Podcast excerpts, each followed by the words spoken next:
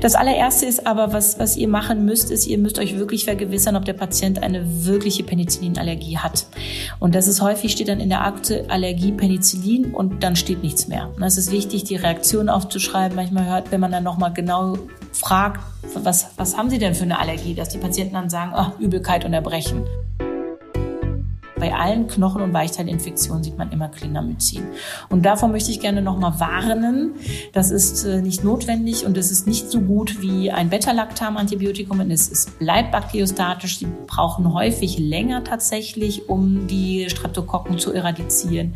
Sie haben auch einige Streptokokken, die gegenüber Clindamycin und ganz äh, und vor allem auch Makrolinen, also Clarithromycin äh, und Azithromycin resistent sind. Also immer versuchen, erstmal ein Beta-Lactam zu geben und dann, wenn Sie zum Beispiel eine Allergie haben, dann gerne Clindamycin.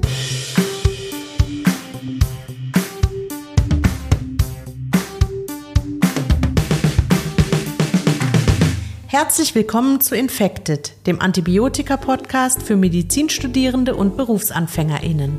Infected ist eine Charité-Produktion im Rahmen von RAE Students, einem Projekt von Infect Control.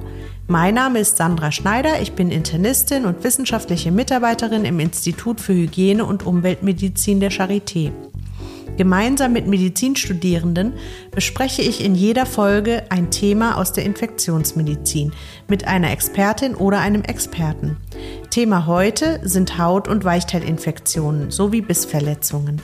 Wir sprechen über Erisipel und Phlegmone und wie man beide unterscheidet, über Furunkel, Karbunkel, Abszesse und die Rolle des Panton-Valentine-Leukozidins, über die gefährliche nekrotisierende Fasziitis und wie man sie erkennt und zum Schluss über das Vorgehen bei Tier- und Menschenbissen. Die Aufnahme stammt vom 29. November 2021. Viel Spaß beim Zuhören.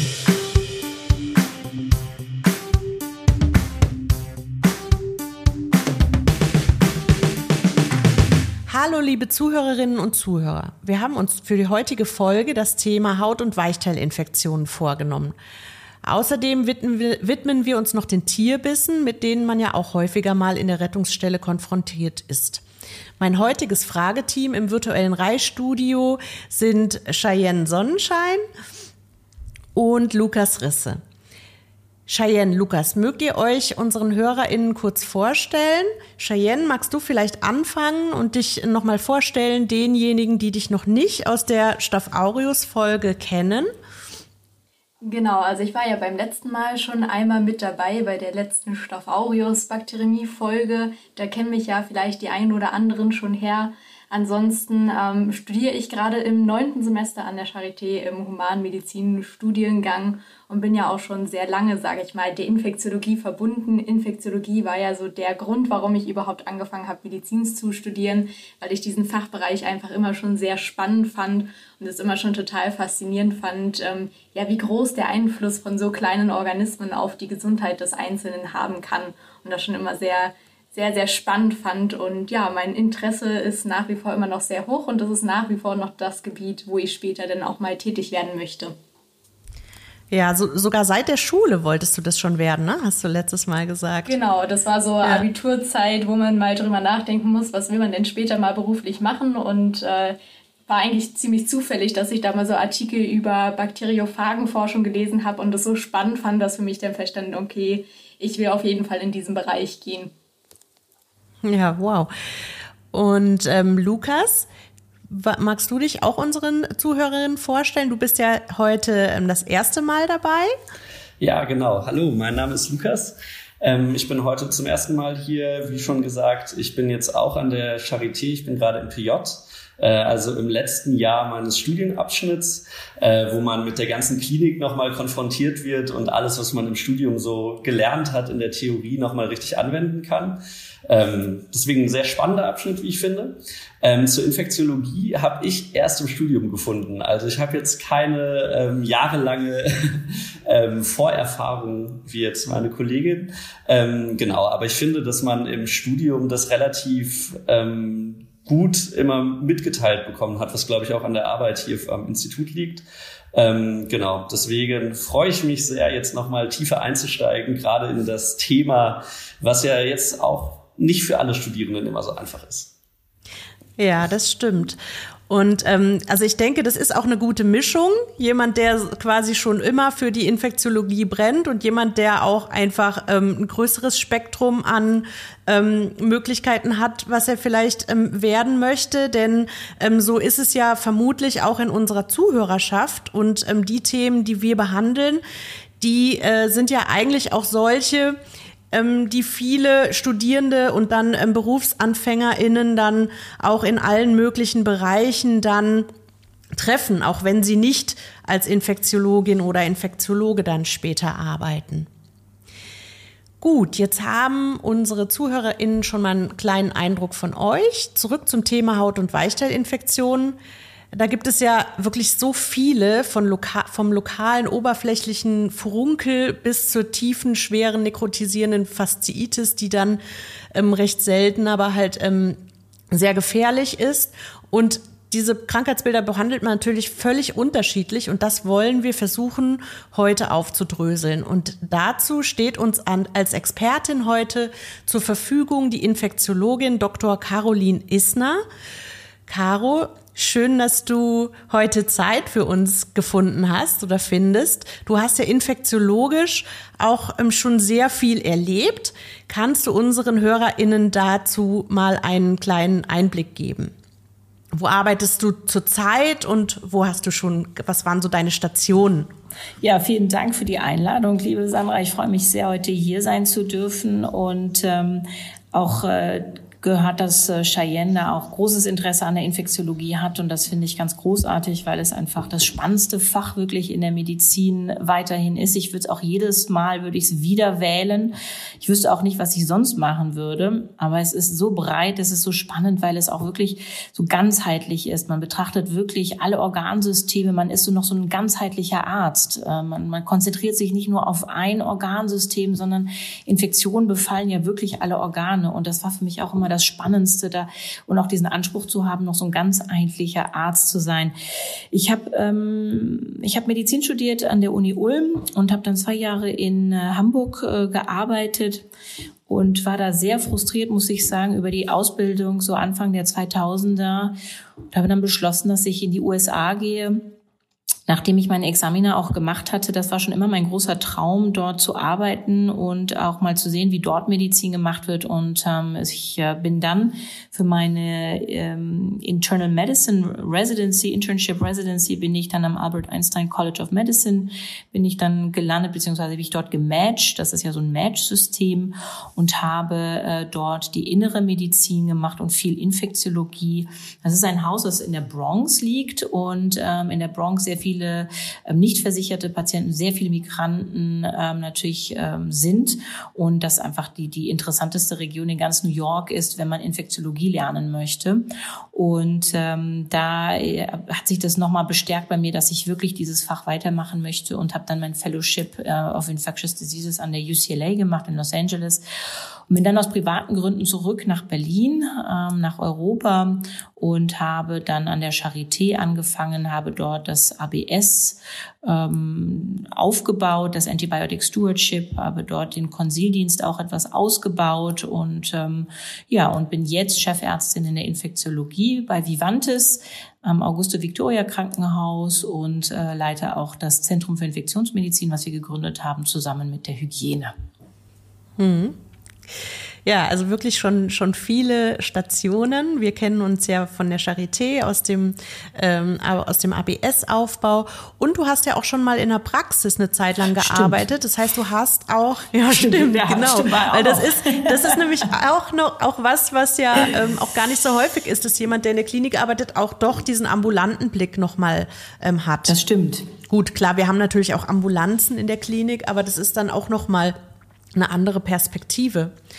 Ähm, und all diese Perspektiven sind ja für diese mannigfaltigen Haut- und Weichteilinfektionen letztendlich wichtig. Ähm, ja, ähm, Cheyenne Lukas, was wollt ihr als erstes wissen von Caro?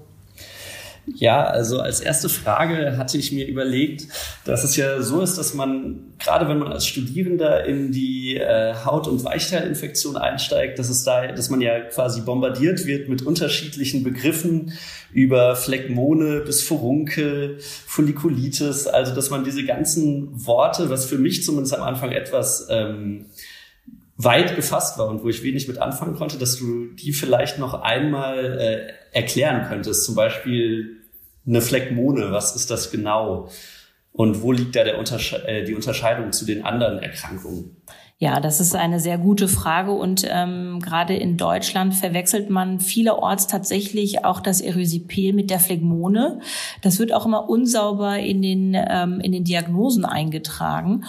Und ähm, das liegt auch daran, dass auch der MDK da überhaupt gar keine Rücksicht drauf nimmt, also überhaupt gar keinen Unterschied das macht. Das ist der medizinische Dienst der Krankenkasse. Genau, der medizinische ne? Dienst der Krankenkasse also. macht da auch überhaupt keine Unterscheidung, ähm, ob das sich jetzt um ein Erysipel oder um eine Phlegmone handelt. Ich fange mal beim Erysipel an. Das Erysipel wird meistens auch eher ambulant behandelt. Das sehen wir wirklich wenig stationär. Ähm, aber ab und zu haben wir dann doch auch mal stationäre Fälle. Und zwar sind das Infektionen, ähm, der, der oberen Dermis und der Epidermis, also der oberen Hautschichten und der Lymphbahnen.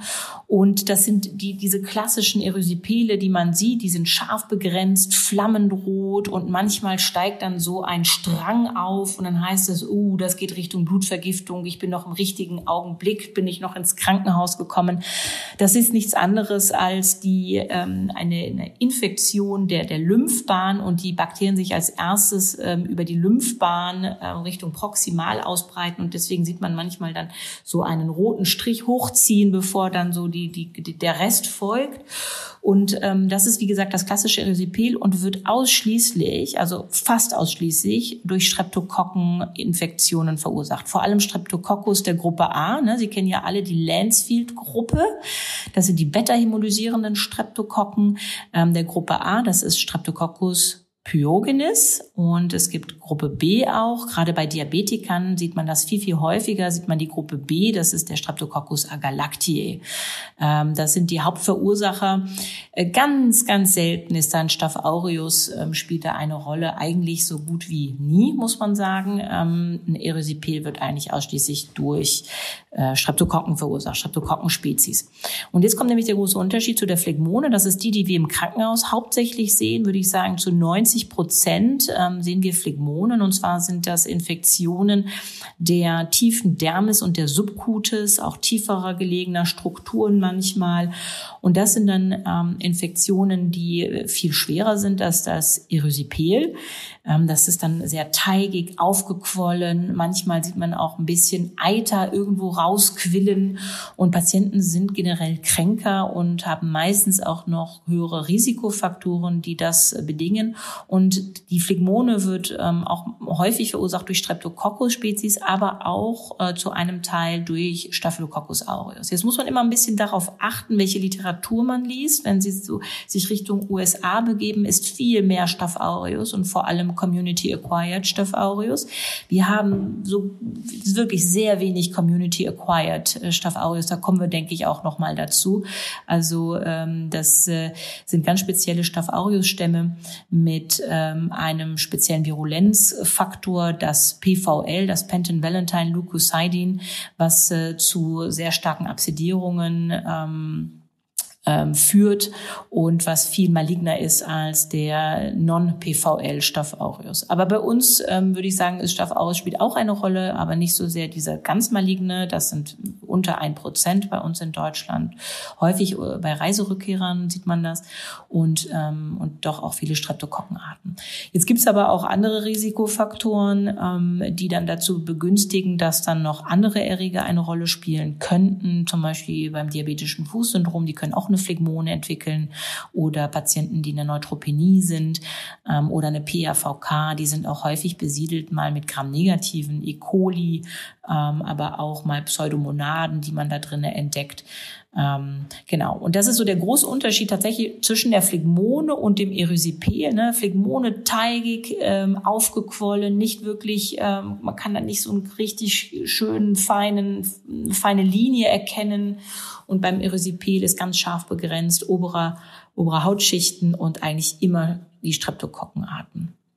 Und darin unterscheidet sich dann natürlich auch die Therapie. Aber ich denke, dazu kommen wir dann noch.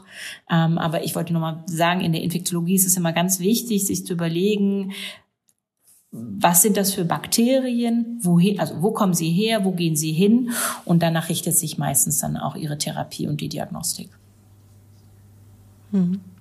Also das heißt, also du hattest jetzt gesagt, ähm, Erisipel versus Phlegmone unterscheidet sich zum einen darin, welche Hautschichten betroffen sind. Erisipel nämlich nur die oberflächlichen Hautschichten ähm, und äh, Phlegmone ähm, geht auch in die tieferen Hautschichten. Dementsprechend ist dann auch die Klinik eine andere und dementsprechend ähm, ist auch der Schweregrad ein anderer, so dass ähm, Erisipel meistens ambulant behandelt werden kann, Phlegmone aber im Krankenhaus ähm, landet und ähm, es hat eben auch ähm, andere Erregerspektren. Also Erisipel sind eigentlich ähm, so gut wie nur Streptokokken, während bei der Phlegmone die Staphylokokken hinzukommen, was dann später ähm, wichtig wird.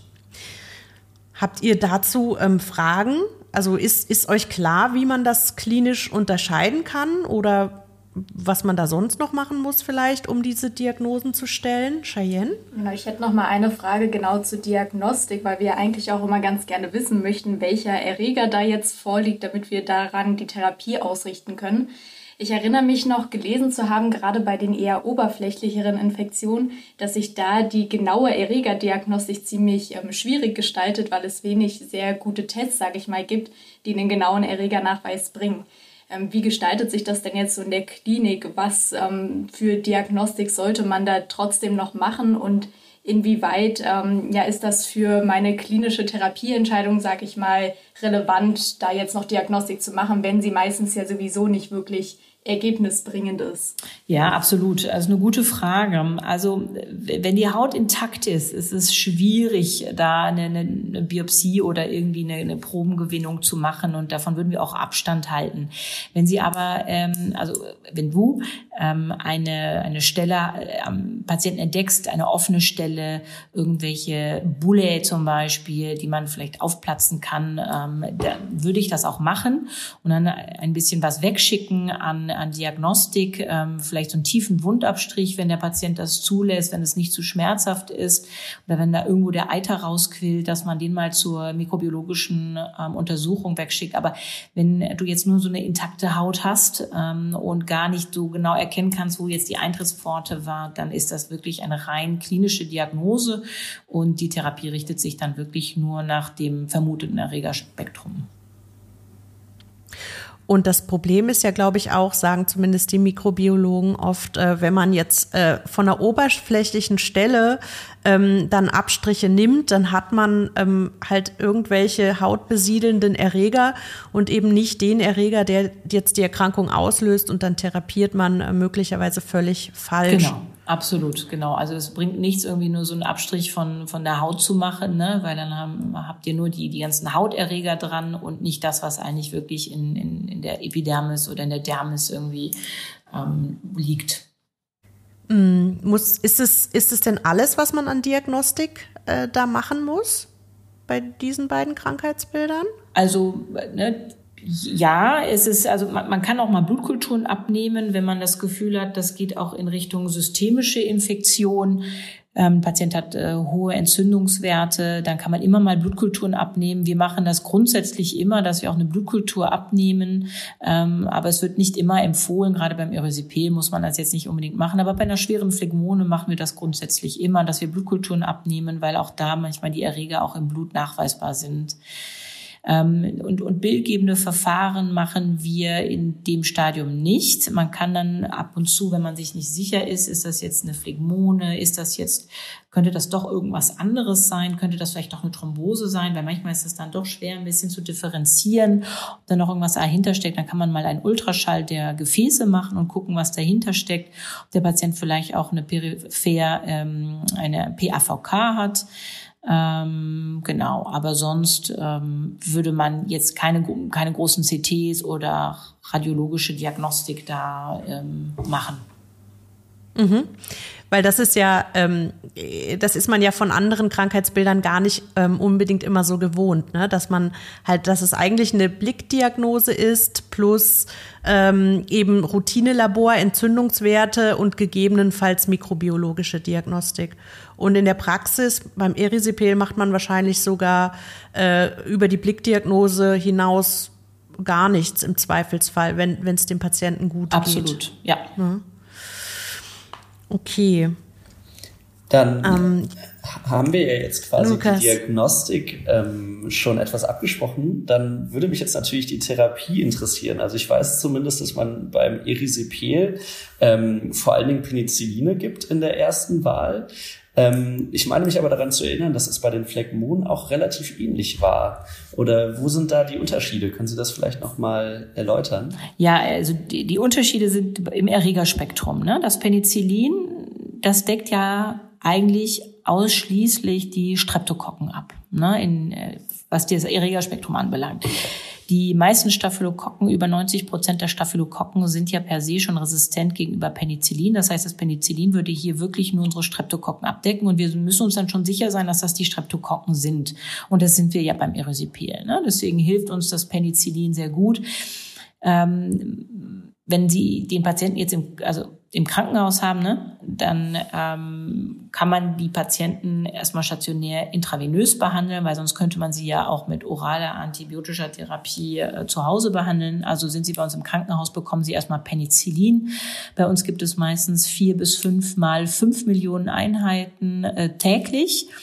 Ähm, das ist so die, die Standarddosierung bei uns. Die mache ich lieber als die drei mal zehn, weil die Halbwertszeit, also zehn Millionen Einheiten, weil die Halbwertszeit vom Penicillin kurz ist. Und es ist besser, zeitabhängige Antibiotika, so auch die Beta-Lactame, die Penicilline, dann mehrfach am Tag zu geben, dafür aber nicht in so einer ganz hohen Dosierung mm, wegen der kurzen Halbwertszeit und weil die Zeit hier entscheidend ist, die das Medikament oberhalb der MHK ist. Ne?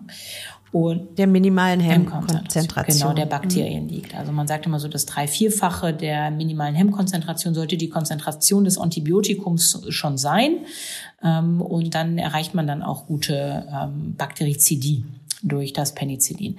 Bei der Phlegmone denken wir ja auch häufiger mal auch an Staphylokokken, weshalb wir da lieber keine Penicilline geben, sondern eher Ampicillin-Sulbactam, um beides abzudecken oder was auch ein sehr gutes Medikament ist gegen Streptokokken und Staphylokokken, ist ein Cephalosporin der ersten Generation.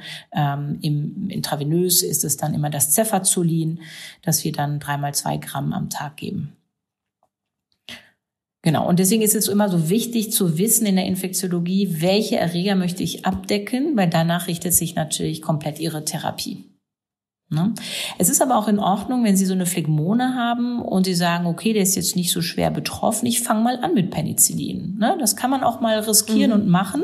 Und dann sieht man in, sehr häufig, ähm, wird es dann auch besser tatsächlich unter dem Penicillin haben wir in Deutschland äh, vielleicht doch mehr Streptokokken als Staphylokokken, die Phlegmonen verursachen. Im Gegensatz zu den USA oder zu anderen Teilen dieser Welt, wo die Staphylokokken doch eine größere Rolle spielen. Gerade diese Sonderform der Community Acquired MRSA zum Beispiel oder, ja, oder diese PVL-Stämme. Ja. Mhm. Lukas.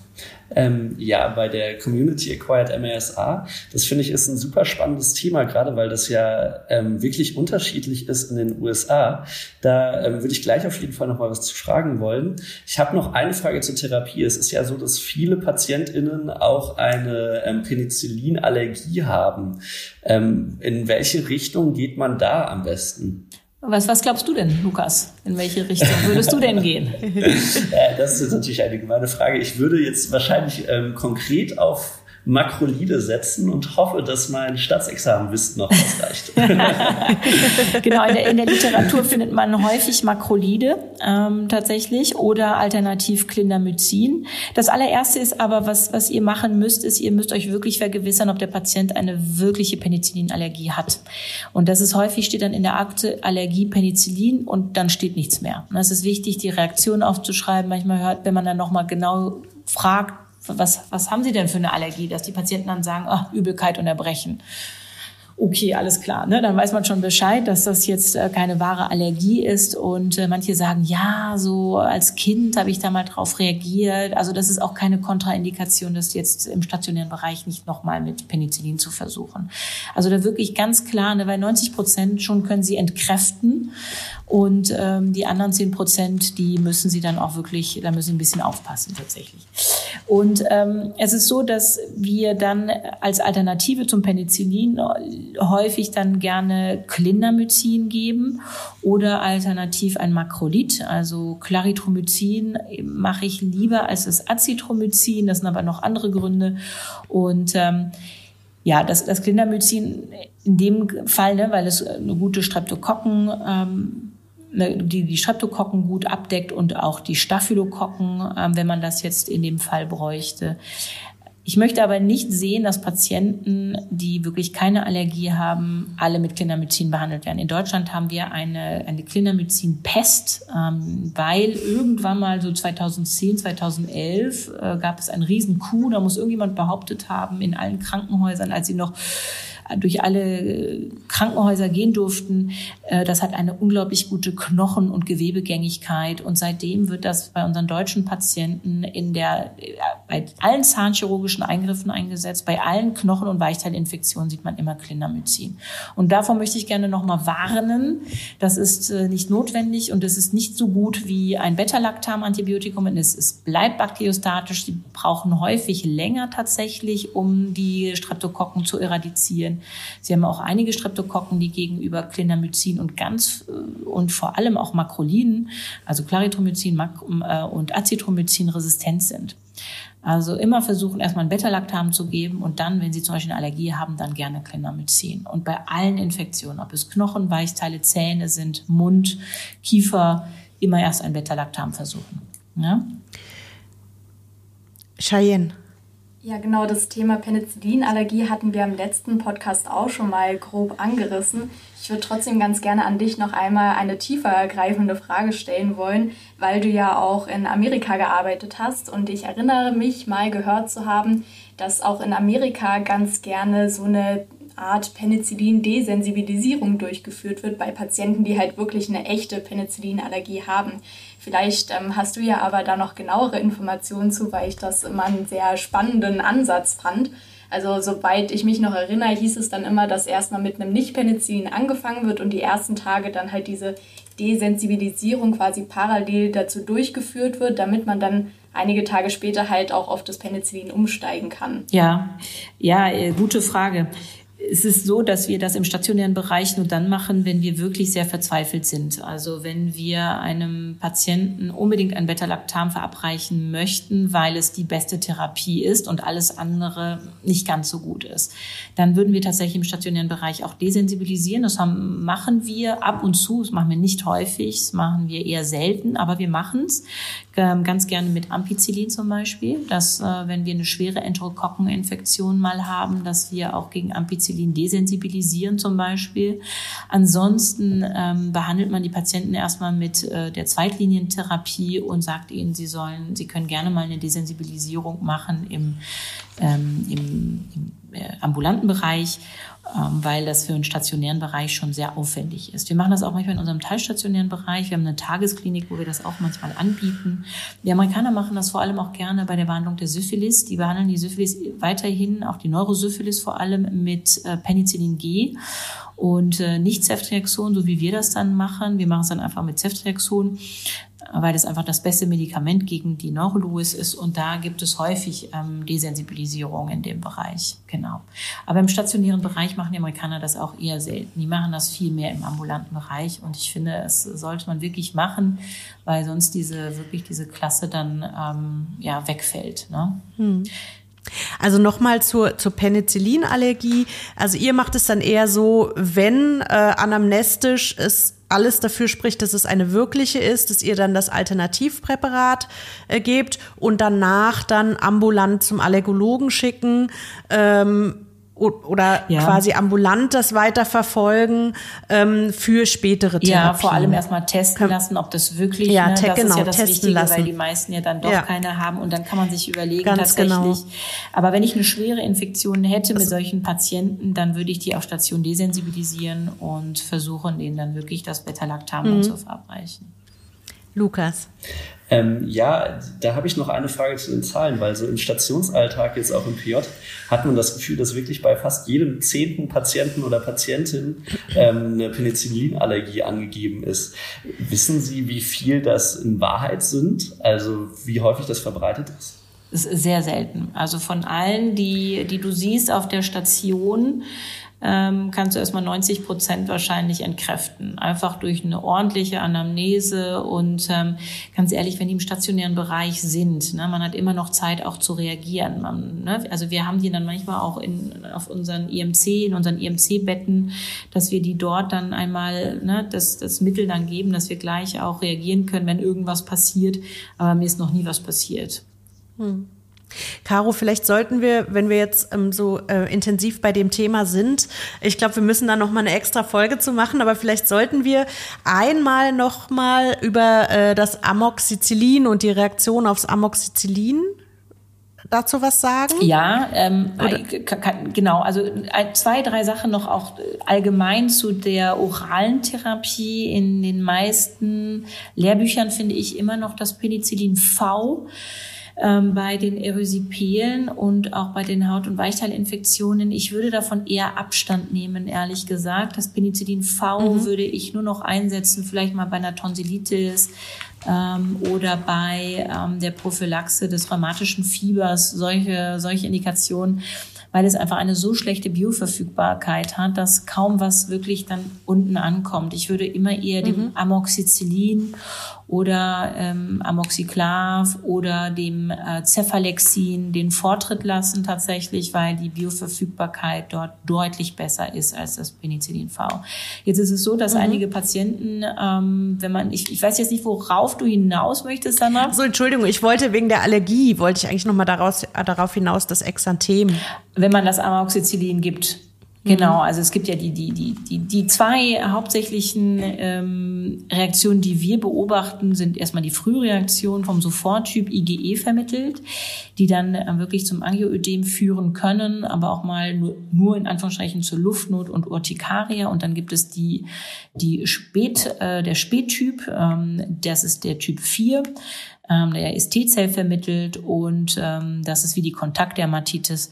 Und äh, die Patienten, die ähm, können dann einen Ausschlag entwickeln, ein schweres Erythem, makulopapulöses Erythem, Exanthem, vor allem stammbetont, aber kann auch bis zu den Extremitäten reichen, auch flammendrot, ähm, mal juckend, mal auch nicht juckend. Und ähm, genau das Wichtigste dabei ist dann auch wirklich sofort das Agens auszuschalten und nicht weiterzugeben und dann noch Prednisolon drauf zu kippen, sondern wirklich dann ganz konsequent ähm, das abzusetzen. Und dann geht das meistens auch von alleine weg. So eine Reaktion kann man auch mal sehen. Das haben Sie wahrscheinlich, habt ihr das alles schon gelernt, ähm, wenn Patienten eine EBV-Infektion haben und Amoxicillin bekommen, dass sie dann auch diesen makulopapulösen Ausschlag bekommen, morbidiformen Ausschlag, ne? Und dann denken alle, oh, ich bin darauf äh, ähm, allergisch. Dabei war es das EBV, was äh, dazu geführt hat in Kombination mit dem Amoxicillin. Genau, darauf wollte ich so ein bisschen hinaus, weil das ist ja so ein Klassiker, dass dann in der Jugend hat man EBV, kriegt Amoxicillin äh, und hat dann sein Leben lang die Penicillinallergie, die keine ist. Das ist sozusagen, das ist sicher, oder könnte ich mir vorstellen, dass es mit ein Grund ist, warum das ähm, anamnestisch so häufig ist, Ja. oder? Ähm, genau, aber wir fassen noch mal zusammen, ähm, wenn es anamnestisch eine ernstzunehmende ähm, Allergie oder ist, dann äh, versucht man erstmal die Alternative bei den leichteren Infektionen.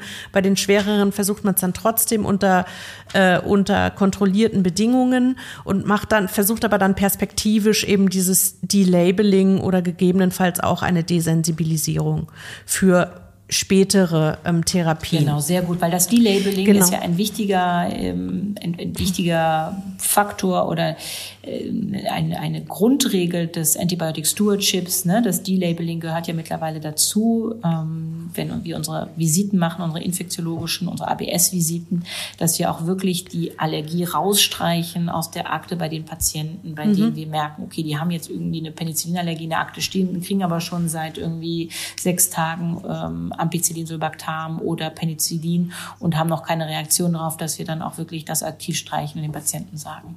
Ja, wichtige Strategie. Mhm. Ich würde noch mal, bevor wir weitergehen, noch mal kurz versuchen zusammenzufassen, was wir jetzt zur Therapie von Erisipel und Phlegmone besprochen haben. Erisipel erwarten wir ähm, Streptokokken. Deswegen ähm, kann, kann da sozusagen auf die Streptokokken gezielt werden. Das heißt, ähm, in der Klinik erstmal Penicillin G, also IV. Penicillin muss man relativ oft geben oder sollte man relativ oft geben, vier bis fünf Mal, fünf Millionen Einheiten macht ihr. Ähm, ambulant wird auch immer noch Penicillin oral, also das wäre das Penicillin V empfohlen.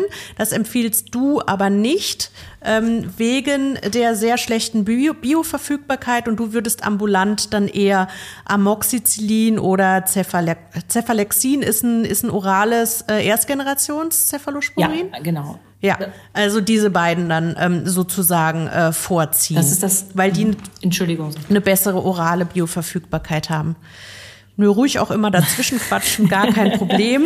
Ich wollte noch mal sagen, das ja, ist das Cephalexin noch mal ganz kurz. Das ist das einzige Cephalosporin, was ich oral empfehlen würde von allen Cephalosporin. Mhm. Ich würde kein zweit, ich würde kein Drittgeneration mhm. Cephalosporin empfehlen wegen der schlechten Bioverfügbarkeit. Aber die ja. Erstgeneration, die kann man gut gut geben tatsächlich und gut ja. wirksam, wie gesagt, bei Staphylokokken und Streptokokken.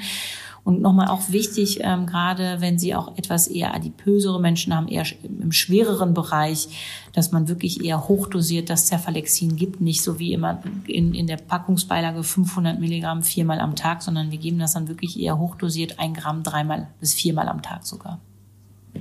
Ja, ja. Genau, das ist auch wichtig. Man muss immer die Patientenfaktoren äh, mit einbeziehen ähm, für die richtige Dosisfindung. Ist ja auch so ein Prinzip der rationalen Antibiotikatherapie.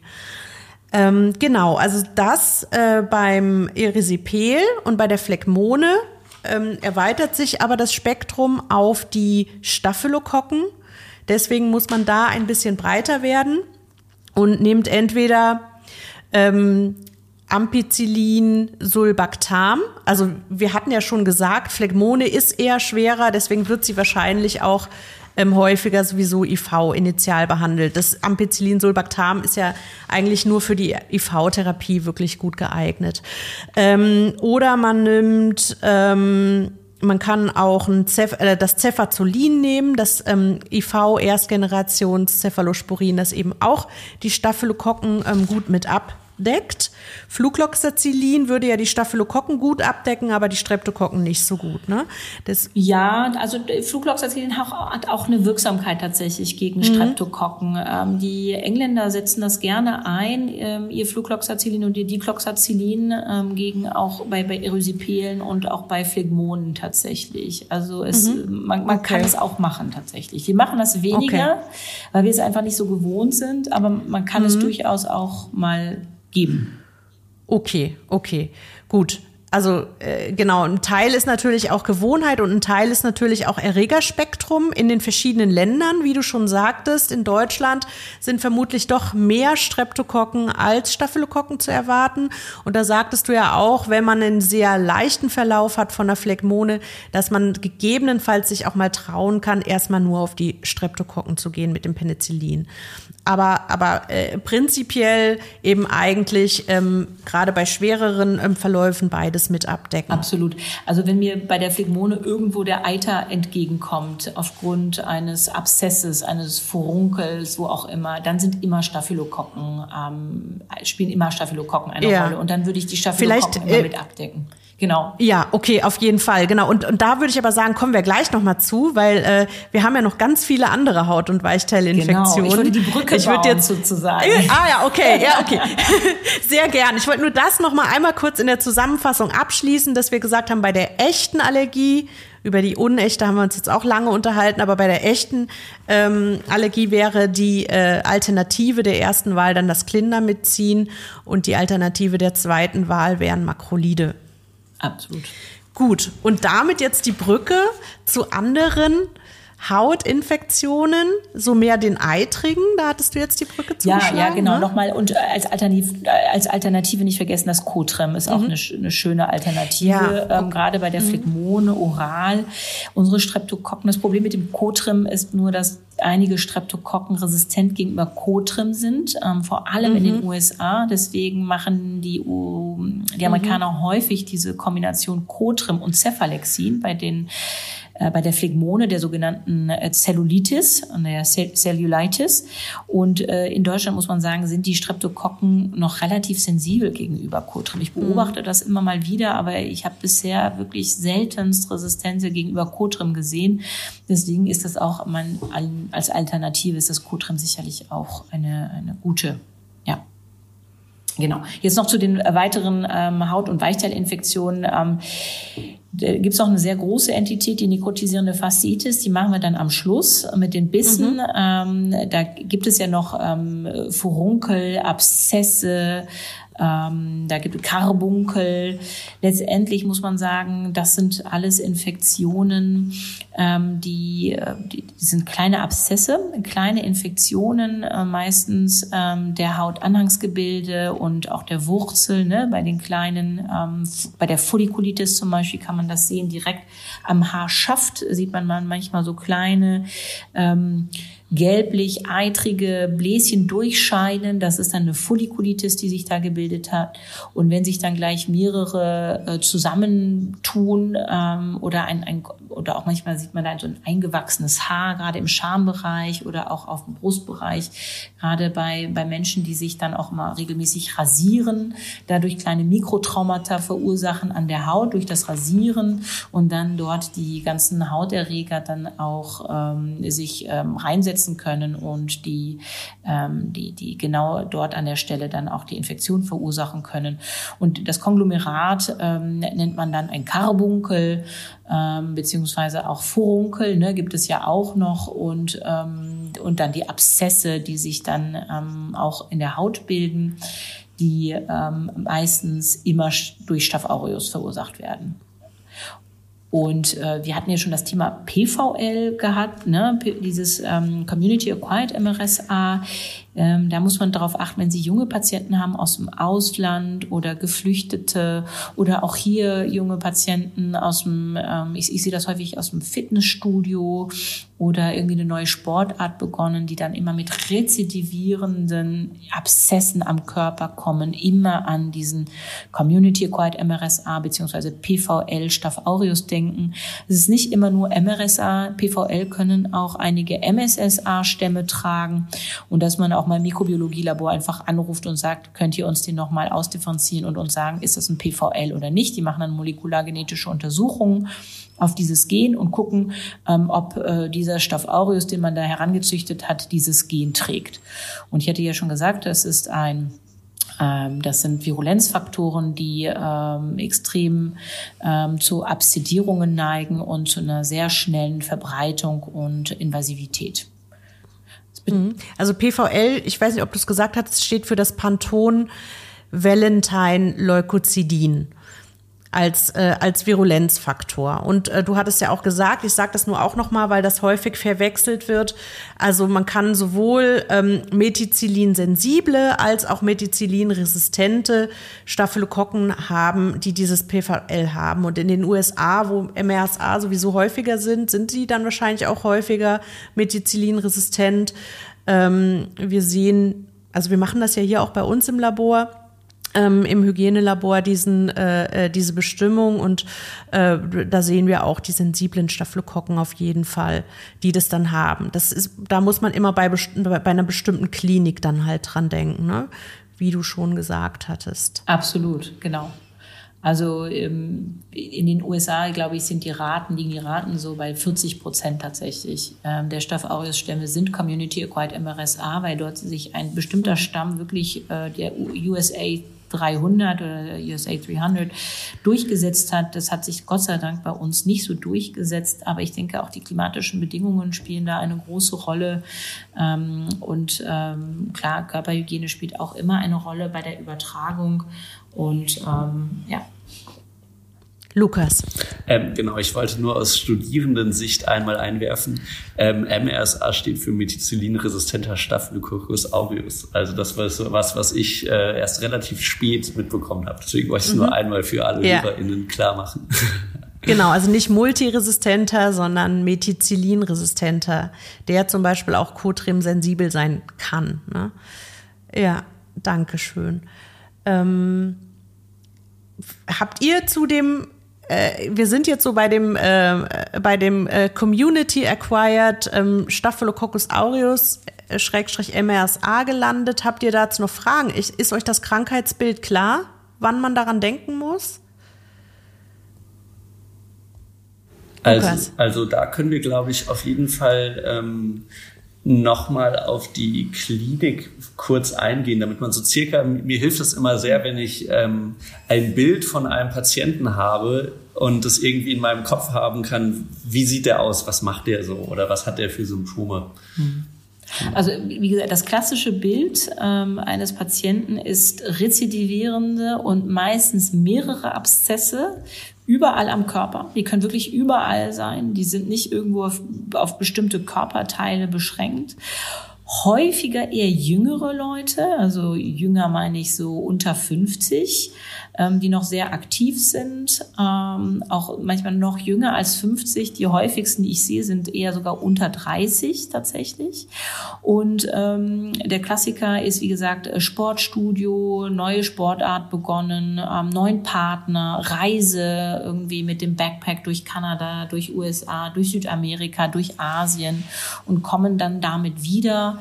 Ähm, und beim ersten Abszess denkt man sich nichts, der wird gespalten und alles gut gut und dann nach zwei Wochen oder, oder sogar nach einer Woche kommt dann schon der nächste an einer anderen Körperstelle. Und spätestens da muss man dann schalten und sagen, okay, nee, den, den werde ich jetzt nochmal wegschicken ähm, für PVL, weil das hat natürlich große Konsequenzen für den Patienten, weil wenn das natürlich ein PVL-Abszess ist, sollte man diese Patienten auf jeden Fall dekolonisieren. Da kann Sandra, denke ich, noch ein bisschen mhm. mehr dazu erzählen aus der Hygiene. Aber diese Patienten werden dann dekolonisiert, manchmal also über sieben Tage, fünf bis sieben Tage und manchmal müssen die wirklich drei, vier, fünf Zyklen durchmachen, bis sie das, äh, bis sie die, die Bakterien los sind.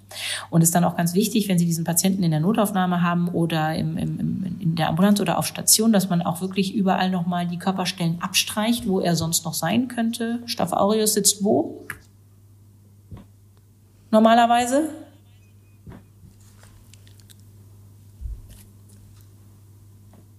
In der Nase. Genau, im Nasenvorhof, genau im Nasenvorhof, auch mal in, im Nasenrachenraum, wobei man die dort eher weniger findet im ambulanten Bereich, aber vor allem Nasenvorhof, auch mal unter den Achseln streichen wir ab ähm, und perianal. Ne?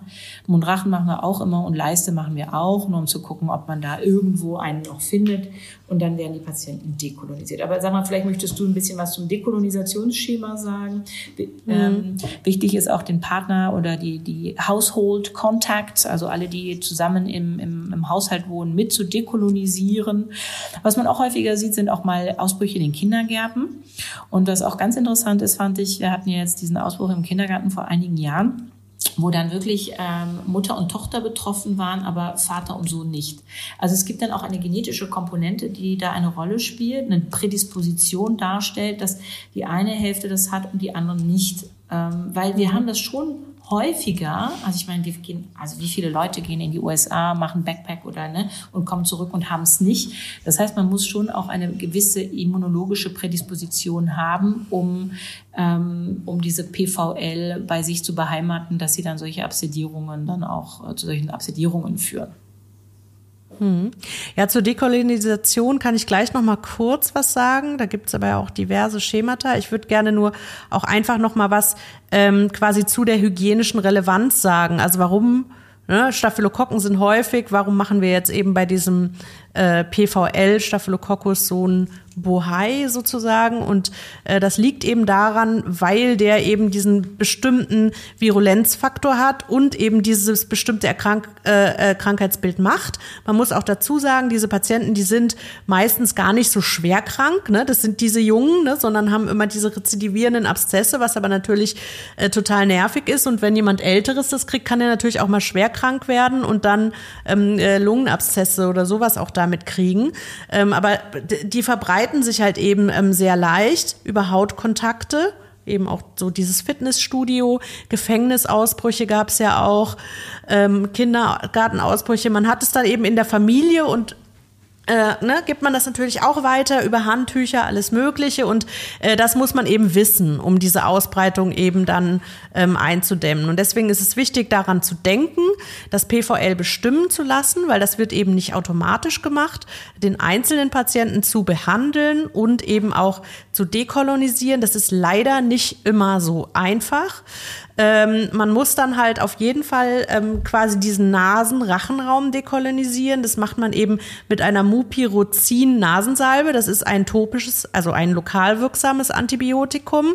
Äh, viele oder die meisten Schema, Schemas, ähm, Schemata beinhalten außerdem ein Gurgeln mit äh, Chlorhexidin zum Beispiel, also ein Desinfektionsmittel, was aber auf die Gram-positiven Erreger geht, damit man den eben im Rachenraum doch auch, falls er da ist, wegkriegt.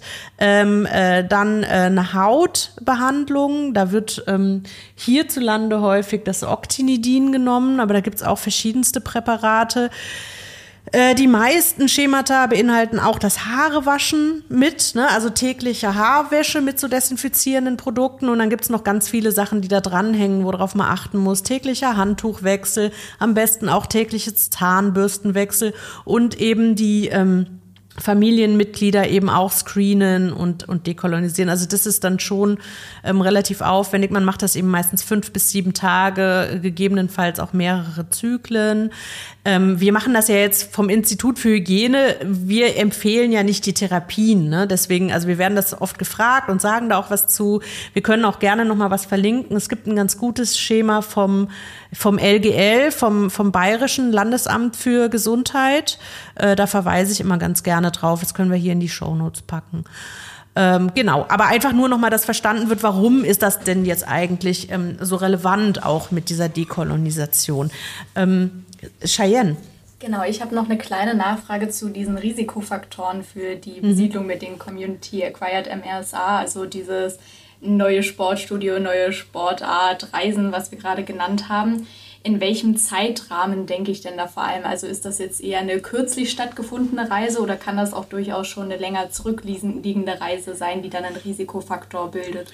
Also ich, ich würde sagen, das ist eine kürzlich zurückliegende Reise, ähm, also maximal drei Monate zurückliegend. Hm. Ich hätte noch eine Frage zur Therapie. Würde man die denn auch auf jeden Fall antibiotisch ähm, systemisch antibiotisch behandeln schon, ja, oder? also es gab ja da ganz unterschiedliche Studienergebnisse tatsächlich zu dem Thema. Und äh, einer meiner Mentoren hat da, der Herr Talan ähm, aus Kalifornien, hat da sehr viel auch äh, viele Studien dazu gebracht, ähm, wenn wir einen Abszess haben, einen Community-Acquired MRSA-Abszess, haben wir früher eigentlich gesagt, okay, wenn es einer ist und der ist unter fünf Zentimeter, dann spalten wir den nur und äh, das war's. Ähm, mhm. Der hat das dann auch nochmal untersucht, einen Arm mit und einen Arm ohne systemische Therapie und tatsächlich haben auch die mit einzelnen Abszessen über zwei Zentimeter ähm, von einer Therapie profitiert. Ich würde tatsächlich jeden Patienten, der mit einem Community-Acquired MRSA-Abszess kommt, ähm, unter Cotrim setzen oder je nachdem, was sensibel ist. Aber Cotrim, Doxy sind so meine erste Wahl und meine dritte Wahl. Sie sehen schon, Clindamycin. Ähm, aber ähm, eins von den dreien auf jeden Fall würde ich dann mit dazugeben. Ähm, die haben ein hohes Rezidivrisiko auch. Ähm, das kann die Therapie manchmal auch nicht ganz abwenden tatsächlich, dass dann noch einer kommt, ein Abszess. Ähm, aber tatsächlich haben die Patienten deutlich besser abgeschnitten, signifikant, die unter Therapie standen. Insofern äh, würde ich deine mhm. Frage mit Ja beantworten. Mhm. Wenn es sich, aber es handelt sich selten um ganz kleine Abszesse bei PVL. Mhm. Ne? Also mhm. es sind meistens wirklich größere und ähm, die deutlich über zwei, drei Zentimeter sind im Durchschnitt. Mhm. Im Durchmesser. Lukas. Auch hier nochmal Cotrim ist äh, wahrscheinlich Cotrimoxazol. Ja, Entschuldigung. Cotrim also ist Cotrimoxazol, genau. Sulfamethoxazol, genau. Trimetoprim, die Kombinationstherapie, genau. Mhm. Und dann nehmen wir eine Pforte meistens, ähm, ne, in dem Fall so dreimal täglich. Mhm. Ähm, jetzt, ähm, ich denke, das haben wir jetzt ganz, äh, äh ganz gut abgehandelt, das Thema ähm, PVL als Virulenzfaktor bei sensiblem oder auch methicillinresistentem Staph aureus. Äh, vielleicht nochmal zurück äh, zu den äh, Abszessen allgemein, weil wir waren ja eigentlich an dem Punkt, in Deutschland hatten wir, glaube ich, gesagt, sind es ein Prozent oder so, die, die dieses PVL-Gen äh, haben. Äh, zu Abszessen allgemein. Ähm, wie ist es, ich stelle jetzt einfach mal die Frage dann, wie ist es da mit der, äh, mit der Therapie? Ja, also da würden wir natürlich erstmal nur lokal behandeln. Wir würden mhm. erstmal inzidieren. Ne? Meistens machen das die Chirurgen in der Notaufnahme, Inzision und dann wird gespült und dann wird da meistens noch so eine ähm, so getränkte, ähm, wie nennt man die denn, diese Mullbinden, ne, diese sterilen mhm. Tupfer dann reingelegt und das wird dann einfach nur nachbeobachtet. Mhm. Ähm, das ist dann auch Mit Polyhexanid, Polyhexanid so. genau, mhm. Octinisept, das ist dann alles dann, ähm, das heilt dann sekundär zu, meistens mhm. und mehr macht man dann nicht. Wenn man jetzt mhm. natürlich ähm, aber noch zusätzlich eine kleine Phlegmone drumherum hat und man sagt so einen Rand mhm. von zwei bis drei Zentimetern, dann sollte man auch anfangen, antibiotisch zu behandeln. Dann kann man auch oral erstmal anfangen anfangen, ähm, zum Beispiel mit äh, Cephalexin oder Amoxiclav erst einmal mhm. und äh, gucken, dass, dass der Rand dann kleiner wird. Also nur wenn man da eine Superinfektion noch vermutet, mhm. würde man behandeln, ansonsten nur lokale Therapie. Mhm. Okay. Und äh, Abszessspaltung bei größeren ähm, Abszessen durch den Chirurgen. Genau, Abszess. Chirurgin. Genau, genau. Ja. Also das heißt, äh, ich das ist jetzt ganz anders, ganz anderes Krankheitsbild. Wir bleiben hier eigentlich äh, erstmal komplett ähm, sozusagen äh, äh, lokale Therapie und chirurgische Therapie und ähm, müssen nur gucken, ist dann auch noch ein anderes Krankheitsbild, ein diffuses daraus geworden, zusätzlich so eine Phlegmone und dann würde man auch systemisch antibiotisch therapieren. Genau. Okay. Lukas. Also auch wenn ähm, das jetzt ein sehr tiefer Abszess ist, würde man keine systemische Antibiose machen? Nein. Statt, Nein. Okay. Also das kommt, also ne, das ist ja, wenn es weiterhin die die Hautschichten betrifft, ähm, würde man auch dann nicht. Das wirklich die Inzision ist da das Wichtigste. Ähm, wenn man das Gefühl hat, der Patient hat auch noch systemische, eine systemische Infektion, dann würde man natürlich auch anfangen zu behandeln. Aber ohne systemische Symptomatik, kein Fieber, die, die Vitalparameter sind alle in Ordnung, würde man erstmal nur die Inzision versuchen und keine Antibiotika zu geben. Hm.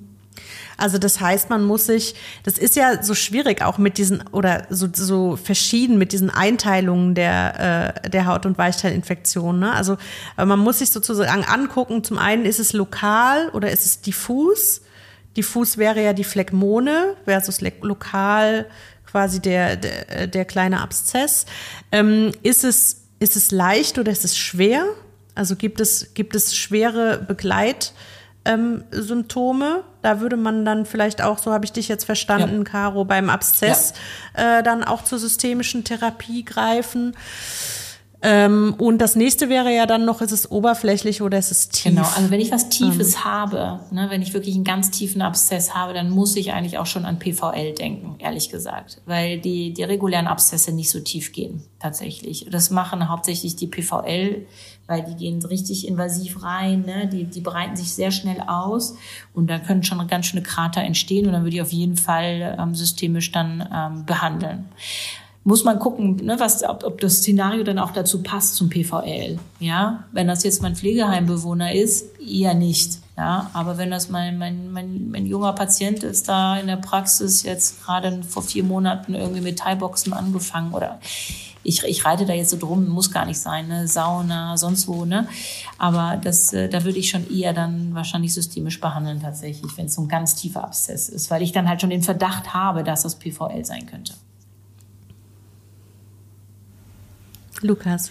Ja, ähm, dann sind wir jetzt bei diesen etwas heftigeren äh, Abszessen, kommen wir ja schon quasi so ein bisschen in die Richtung von diesen nekrotisierenden Weichteilinfektionen vielleicht. Ja. Oder will da noch jemand eine Frage zu stellen? Das fand ich, das fand ich nämlich auch schon extrem interessant, dass Sie das gerade schon angesprochen mhm. haben. Ja, absolut. Sehr schöne Brücke zu, ja. den, zu den schwereren Haut- und Weichteil, zu den sehr schweren Haut- und mhm. Weichteilinfektionen. Absolut. Ja. Genau, da kennt man nämlich, also als Studierender vor allen Dingen, sieht, kennt man da die Bilder von äh, aus den Büchern, wo man dann die wirklich heftigen Infektionen sieht. Ähm, und da wollte ich einmal einfach direkt am Anfang beginnen und einmal fragen, ähm, die Äthiologie, da sind wir ja hier bei den Streptokokken, wenn das richtig ist, oder? Ja, ja. wovon sprechen wir jetzt? Von was für einer schweren Haut- und Weichteilinfektion? Sind wir jetzt schon bei der nekrotisierenden Fasziitis? Ich würde jetzt ich würde jetzt dahin gehen, ja. Okay, alles klar.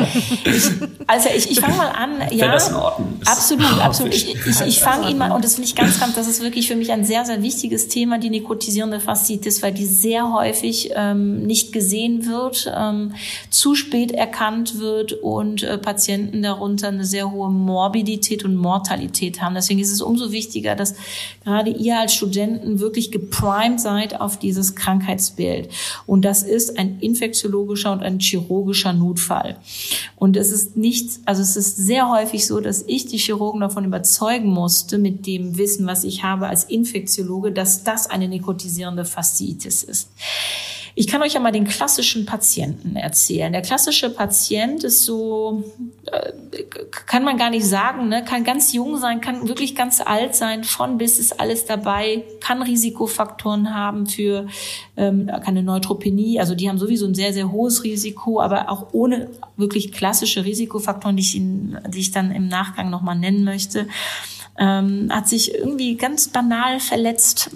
Ich kann ja mal so erzählen, so aus meiner Vergangenheit, so meine Patienten, die ich hatte, ähm, Mann an der Slackline hat er sich verletzt einfach, ne, hat dann mit seinen Kindern mhm. rumgespielt. Ich meine, ab einem gewissen Alter sollte man vielleicht auch nicht mal auf der Slackline rumhüpfen, aber das ist nochmal ein anderes Thema. Und hat sich aber wirklich noch nicht mal irgendwas gebrochen, sondern irgendwie so was kurz eingeschnitten im Bein. Ne? Oder ähm, so ein Kind, was irgendwie im Wald gespielt hat und ähm, sich irgendwo wirklich das Bein geratscht hat. Ja? Ähm, ich hatte ähm, also wirklich Banalitäten tatsächlich. Und am nächsten Tag wird es schon ganz rot sieht schon ganz rot und geschwollen aus und tut weh. Manchmal ist es gar nicht so sehr rot und geschwollen, sondern tut unheimlich weh und man merkt schon, oh, ich krieg jetzt Fieber, mir geht's überhaupt nicht gut, ich gehe mal in die Notaufnahme. Und dann gehe ich als junger Mensch in die Notaufnahme und zeige denen das und sage, es tut höllisch weh und keiner glaubt's weil bei der nikotisierenden Faszitis sieht man nur die Spitze des Eisbergs. Man sieht nicht, was in der Tiefe abgeht. Und in der, bei der nikotisierenden geht alles wirklich, der, die Post geht in der Tiefe ab und nicht an der Oberfläche. Wenn es an der Oberfläche ist, dann ist es eigentlich schon fast zu spät. Ne? Und, und dieser Klassiker ist dieses out of proportion pain. Ne? Der kommt da rein und der Arzt ist völlig übermüdet, drückt dann ein paar Mal drauf und der springt an die Decke und sagt, oh, er kann nicht mehr. Und der Arzt ist total genervt und denkt sich, oh mein Gott, Alter, stell dich doch nicht so an, gibt's doch nicht. Ja, Schwester, nimm mal Blut ab und ich gehe mal zum nächsten Patienten, das ist ja nichts hier. Ne? Und der hat dann Fieber manchmal, ne, muss nicht sehr hoch sein, aber kann auch mal 39, 40 sein, kann aber auch nur 37, 8 sein, 38, 2. Ähm, und dann warten wir und warten und ähm, die Laborwerte kommen dann nach Stunden zurück und CRP liegt dann schon bei 250, 300. Und dann denkt man sich, hm, da ist schon eine Diskrepanz zwischen dem Labor und dem, was ich so klinisch sehe. Und da müssten eigentlich schon die Alarmanlagen angehen, also die Alarmglocken angehen und sagen, okay, da stimmt irgendwas nicht mit dem Jungen, ja. Und jetzt, jetzt, jetzt fängt nämlich das an. Also wichtig ist, dass man Blutkulturen abnimmt. Und ich habe gesagt, häufig sieht man irgendwie nur die Spitze des Eisbergs, man sieht die Tiefe nicht. Manchmal warten die Patienten tatsächlich noch, weil sie selbst sagen, oh, ich sehe ja nichts, ne, ist ja nichts da, ne? Und kommen dann, wenn dann plötzlich die ersten lividen Bläschen kommen, die lividen Bulle, das ist dann schon, ne, dann ist die ganze Nekrose schon an die Oberfläche gekommen. Ja? Und wenn man das in der Notaufnahme sieht, dann ist es ganz wichtig, da einmal steril reinzupieken und das äh, Material, was Sie gewonnen haben, nativ wirklich in die Mikrobiologie zu schicken. Beimpfen Sie da nicht irgendwelche Flaschen, äh, wenn Sie irgendwelche Proben irgendwo abnehmen, einfach nativ in die Mikrobiologie schicken. Ja? Und ähm, und diese Patienten gehen dann auf Station, kriegen dann schon Antiinfektiva. Meistens bekommen sie Ampicillin, Sulbactam. Und dann ist es wirklich ein Wettlauf gegen die Zeit. Und dann meistens, was dann rauskommt, ist, dass äh, der Patient im Blut dann beta-hämolysierende Streptokokken hat. Ne, in der Gramfärbung sieht man dann ähm, Gruppe A Streptokokken beziehungsweise äh, oder erstmal Kettenkokken und äh, kristallisiert sich raus. Ne, also wenn man das schon sieht, Kettenkokken mit diesem Befund, dann muss man als Infektiologe weiß man schon, okay, das geht Richtung nekrotisierende oder es als an der Grenze zu sehr schweren Phlegmone und da muss man eigentlich schon alle alarmieren, weil es eine klinische Diagnose ist. Den schicken Sie jetzt durchs MRT und durchs CT und keiner sagt Ihnen, oh, kann sein, muss aber nicht, weil da keine Gasbildung ist. Und es ist nicht so immer so, dass sie Gasbildner da drin haben. Da komme ich gleich nochmal zum Erregerspektrum der nekrotisierenden Faszitis. Es gibt Typ 1 und Typ 2, das sind die Klassiker. Und dann gibt es noch so inoffiziell Typ 3 und Typ 4. Aber die sind immer ein bisschen anders dekliniert. Aber Typ 1 und Typ 2 ist immer gleich. Typ 1 ist polymikrobiell. Das bedeutet, das ist so ein Sammelsurium von Gram-negativen, Gram-positiven Anaerobien. Und einer alleine würde niemals eine nekrotisierende Faszitis machen. Nur dieses Konglomerat an, an verschiedenen, Anti, ähm, an verschiedenen Erregern ähm, macht es dann wirklich zu einer nekrotisierenden Faszitis. Und was sie dann machen ist, dass sie dann wirklich entlang der Faszie alles wegfressen in einer Affengeschwindigkeit. Da können sie zugucken. Das ist wirklich im Stundentakt, dass sie sich da entlang der, der, der Faszie dann entlang hangeln. Meistens ist die Faszie gar nicht so nekrotisch, sondern alles, was oberhalb der Faszie ist, was dann gefressen wird. Und die surfen dann so ein bisschen, muss man sich das vorstellen, entlang der Faszie und da bereiten die sich dann aus. Und Typ 2 ist, ähm, ist monomikrobiell und das sind ausschließlich ausschließlich Gruppe A Streptokokken, also Streptococcus pyogenes. Ganz, ganz selten auch mal Gruppe B, also Streptococcus agalactiae, dass man das mal sieht bei einem Diabetiker. Aber die, der Klassiker ist Gruppe A Streptokokken. Und deswegen sind die so maligne, diese Streptokokken, die darf man nicht unterschätzen. Mhm. Und die machen das Gleiche wie, ähm, wie die anderen, ne? dass sie dann, und die produzieren kein Gas. Das heißt, sie sehen gar nichts im CT oder im MRT. Sie sehen gar nicht dieses ganze nekrotische Gewebe, weil sich das erst im Nachgang abbildet. Ja, sag mal. Ach so, ich habe nee, also was ich bei den Streptokokken ähm, vielleicht noch dazu sagen würde, auch so aus hygienischer Perspektive, es gibt halt ähm, es gibt halt sehr viele verschiedene Stämme, also welche die halt äh, relativ harmlose Infektionen machen und es gibt halt die, äh, die halt auch eben viele Virulenzfaktoren machen und dann so ein schweres Krankheitsbild und äh, bei denen äh, wollen wir dann auch nicht, dass die weitergegeben werden. Das heißt, die werden dann auch äh, isoliert ähm, äh, bis äh, 24 Stunden nach adäquater Antibiotikatherapie. Tatsächlich. Siehst du, habe ich mhm. was dazugelernt. Das wusste ich gar nicht, dass ihr die auch isoliert, also, die Streptokokken tatsächlich. Okay. Also die, die, die jetzt wirklich so, also diese, die, die mit den invasiven Krankheitsbildern. Ja, ja, mhm. okay, wie die Nekrotisieren. Das sind also eine Gruppe A Streptokokken mit unterschiedlichen natürlich äh, Ausprägungen von Virulenzfaktoren die das begünstigen. Aber man muss sagen, nicht jeder bekommt eine nekrotisierende Fasziitis, der sich an der Slackline verletzt. Das heißt, auch diese Patienten haben irgendwo in ihrer Immunkette irgendwo einen kleinen Defekt, dass es zu dieser Ausprägung kommt tatsächlich. Ja, und wenn sie dann ähm, und dann gibt es noch die Gruppe drei, ne, die Gasgangrän, die klassische ne, Clostridien-Spezies, meistens Clostridium perfringens klassischer ähm, Gasbildner, der sich dann, ähm, den man dann auch schön im, schon im Röntgenbild schon sieht, ne, die Gasbildung und dann auch Community Acquired MRSA tatsächlich ähm, für Amerika, dass die ganz selten, dass auch mal Staphylokokken, PVL, auch mal eine nekrotisierende Nekro, ähm, Fasziitis verursachen, habe ich, glaube ich, einmal gesehen. Tatsächlich ähm, kommt bei uns noch seltener, also äh, viel, viel seltener vor. Also bei uns sind die, die ersten drei, die ich Ihnen genannt habe, so die häufigsten. Und dann gibt es ja auch noch dieses, ähm, diese Entität des Fourniers-Gangren. Haben Sie schon mal davon gehört? Habt ihr schon mal was davon gehört? Fourniers-Gangren? Wo findet das statt? Lukas? Ähm, ja? ja? das habe ich, äh, da habe ich tatsächlich schon was zu gelesen, da ich tatsächlich auf Amboss, ich, ich weiß ehrlicherweise gar nicht, ob ich Markennamen hier nennen darf, also auf einer ah, Medizinplattform. Ja. Auf einer Medizinplattform, ja. genau, ja. die manche Studierende möglicherweise benutzen. Ähm, das ist ja vor allen Dingen, äh, bezieht sich das auf das Genital, nicht wahr? Das äußere Genital ist da betroffen. Ganz genau, ähm, genau. Also genau, super selten und vor allen Dingen Männer. Vor allem Männer, es kann aber auch Frauen, genau, es kann auch ähm, im Perinealbereich, kann es auch Frauen betreffen, aber hauptsächlich Männer tatsächlich. Und in einer Affengeschwindigkeit wird da wirklich das ganze Skrotum ähm, aufgefressen bis zu den Testes. Die Testes bleiben frei, weil die sind unter der Faszie, also die bleiben Gott sei Dank verschont, aber alles, alles das ganze Weichteil wird alles komplett zerfressen. Und genau, bei der nekrotisierenden Faszitis, das, was den Patienten dann rettet, ist so schnell wie möglich das äh, chirurgische Debridement. Und man muss dann manchmal wirklich die Chirurgen davon überzeugen, hört mal zu, das ist Staph aureus im, äh, Staph aureus, Streptococcus pyogenes im Blut. Ähm, der hat es auch in der Wunde und es geht in einem Affenzahn, ne, ist das progredient. Das kann nur eine nekrotisierende Faszitis sein. Kommt, geht da jetzt rein und debridet so, so schnell wie möglich und so großzügig wie möglich, weil wenn man die Grenze verpasst und ein bisschen drunter bleibt, dann breitet sich natürlich das weiter ähm, nach, äh, nach proximal aus. Und so nekrotisierende Faszitiden, die kann man auch im Bauchraum entwickeln. Ne? Also das ist dann eine Klassi der Klassiker für die Typ 1, die polymikrobielle nekrotisierende Faszitis, wenn die im Bauchraum stattfindet, hatte ich auch schon Patienten, die dann wirklich ähm, im, im Abdominalbereich das entwickeln. Also das ist wirklich lebensbedrohlich und sie müssen das erkennen, ja, so schnell wie möglich, weil nur das rettet den Patienten. Da können sie noch so viel Antiinfektiva draufkippen. Das, das hält die dann bis zum gewissen Grad, ne, kann man das, die, die Progredienz etwas abmildern. Aber irgendwann mal auch das, also dann kann man sagen, okay, das dauert dann vielleicht nicht, nicht drei Tage oder zwei Tage, bis er verstirbt, sondern vielleicht fünf, sechs Tage. Und alle sagen dann, oh, der ist ja nach 24 Stunden nicht gestorben, das kann keine Nikotisierende sein, das ist totaler Quatsch. Die, die, die sterben erst nach drei bis fünf Tagen tatsächlich, ja, ähm, unter der Nikotisierenden, mhm. gerade wenn sie antibiotische Therapien bekommen haben. Lukas.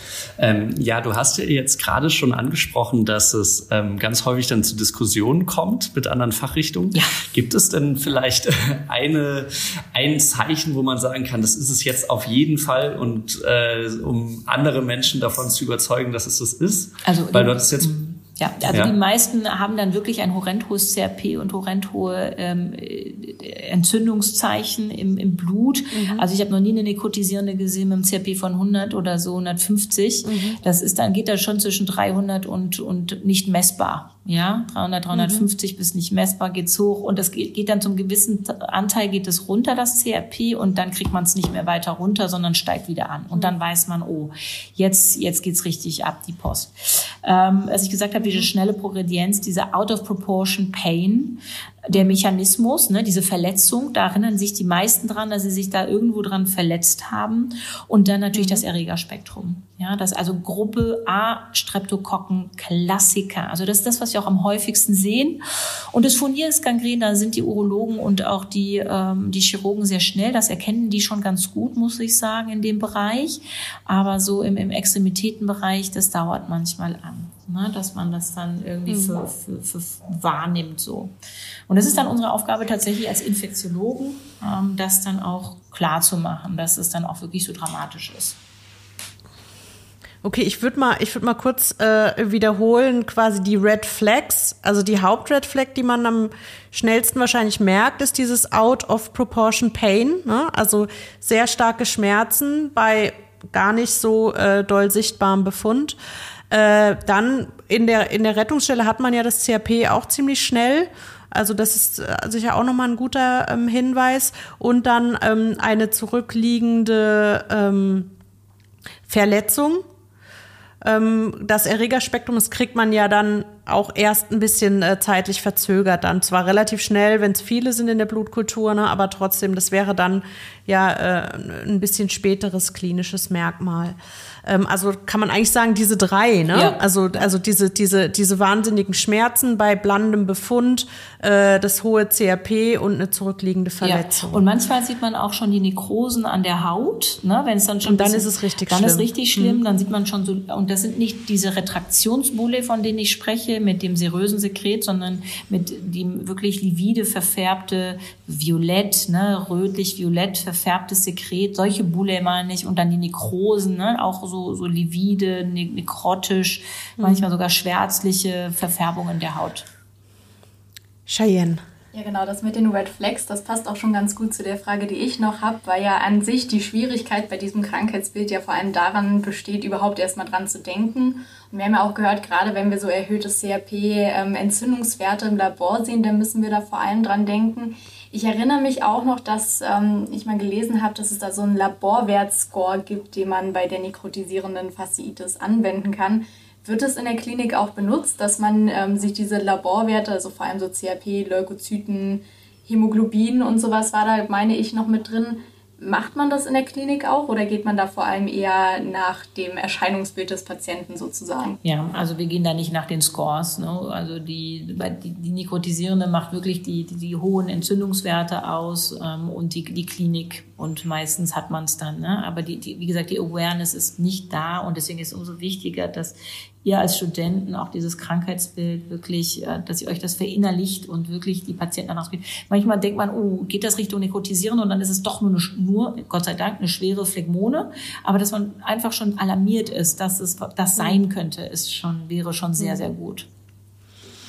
Ich hätte mal noch eine Nachfrage zum Erregerspektrum äh, beziehungsweise zu den Typen. Du hattest jetzt gesagt, ähm, häufig sind ähm, die Streptokokken ähm, ich hatte jetzt in der Literatur gelesen, dass der Typ 2, was der, der, ähm, mit, den, ähm, mit den Streptokokken als äh, Monoinfektion ist, dass der nur 20 Prozent beträgt und die polymikrobielle Infektion Typ 1 ja, 80 Prozent. So. ich sage nur die, die ich sehe. Die, die ich sehe, sind okay. mehr, mhm. ich sehe mehr Streptokokkeninfektionen, mhm. weil die im mhm. Bauchraum, die landen meistens schon irgendwie auf der mhm. Chirurgie oder in der mhm. Urologie.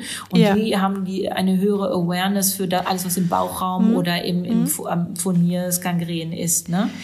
Genau, deswegen ist es noch wahrscheinlich nochmal genau, wichtig, genau. das auch nochmal zu sagen, weil äh, die, also ihr Studierenden, ihr ZuhörerInnen, ihr werdet ja in verschiedene Fachbereiche gehen ähm, und somit seht ihr natürlich dann auch ähm, unterschiedliche Erregerspektren. Und ähm, wie du schon sagtest, die landen dann eher ähm, in der abdominellen Chirurgie, die im Bauchraum sind, oder man kann sich ja auch vorstellen, äh, Traumatologie, also offene Frakturen Schusswunden im Wedding.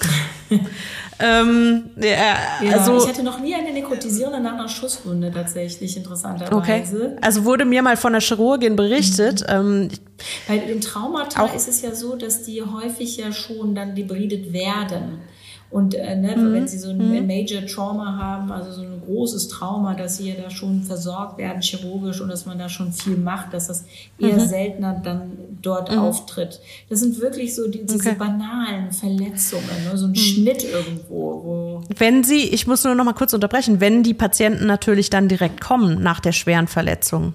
Wenn man jetzt so ein bisschen sich mehr ins kriminelle Milieu hineindenkt, also ist jetzt sehr, aber na, also ja, vielleicht ja, könnte man auch also, denken, das, genau, das, das, ist vielleicht auch eine Möglichkeit. Aber ist jeder gut, jedes, das ist jetzt ja. ja spekulativ. Ich meine, du warst in der Bronx und hast es nicht gesehen, von daher Okay. Also wie, das ist das Szenario, das ich am meisten sehe als Infektiologe, wo ja. ich auch am meisten hinzugerufen und ich werde aber auch bei diesen schweren Bauchgeschichten werden wir natürlich auch hinzugezogen, aber ich sehe die weniger. Ne? Und mhm. Furnierskalibrieren mhm. wird häufig dann auch allein gemacht, ähm, ohne infektiologische Expertise auf der Urologie. Ja.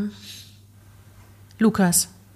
Äh, ach, nee, ich wollte nur einwerfen, das ist ja ein kleiner, äh, also ein kleiner Service-Hinweis für die Verbrecher unter den Podcast-Hörerinnen ist jetzt.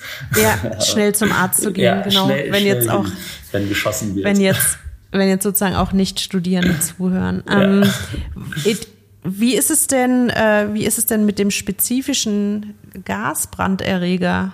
Wie ist der einzuordnen in diesem Zusammenhang? Ja, das ist ja der, der die Gasgangrän, ne? das ist ja Clostridium mhm. perfringrens. Ähm, das ist der, der mhm. typische Gasbildner, den wir auch ganz normal auf dem Röntgenbild schon sehen und der ist genauso einzuordnen. Genauso maligne mhm. muss man depredieren. Mhm. Das gleiche in Grün letztendlich. Ja. ja.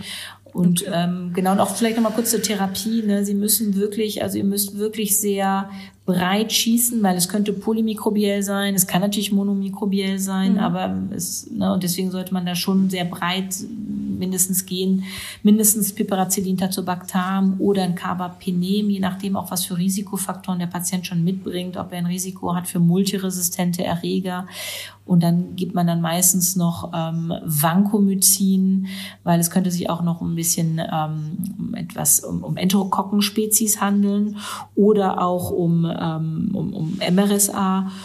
Und dann geben wir meistens noch Clindamycin mit dazu, wenn es sich um Gruppe B Streptokokken, äh, Entschuldigung, Gruppe A Streptokokken handelt, also Streptococcus pyogenes. Das sind ja Toxinbildner und das Clindamycin hat gezeigt, dass das in Kombination mit einem Penicillin, also in dem Fall mit äh, Piperacillin tazobactam, zu einer schnelleren Toxinbindung ähm, kommt und ähm, Toxinhemmung und dass die äh, Patienten einen deutlichen Überlebensvorteil haben. Diese Studien liefen allerdings hauptsächlich bei Kindern, äh, bei diesen Gruppe A Streptokokken, also Penicillin plus Klinder versus Penicillin alleine und die mit Klinder waren besser, tatsächlich besser abgeschnitten als die ohne und deswegen geben wir jetzt auch bei diesen Infektionen das Klinder mit dazu.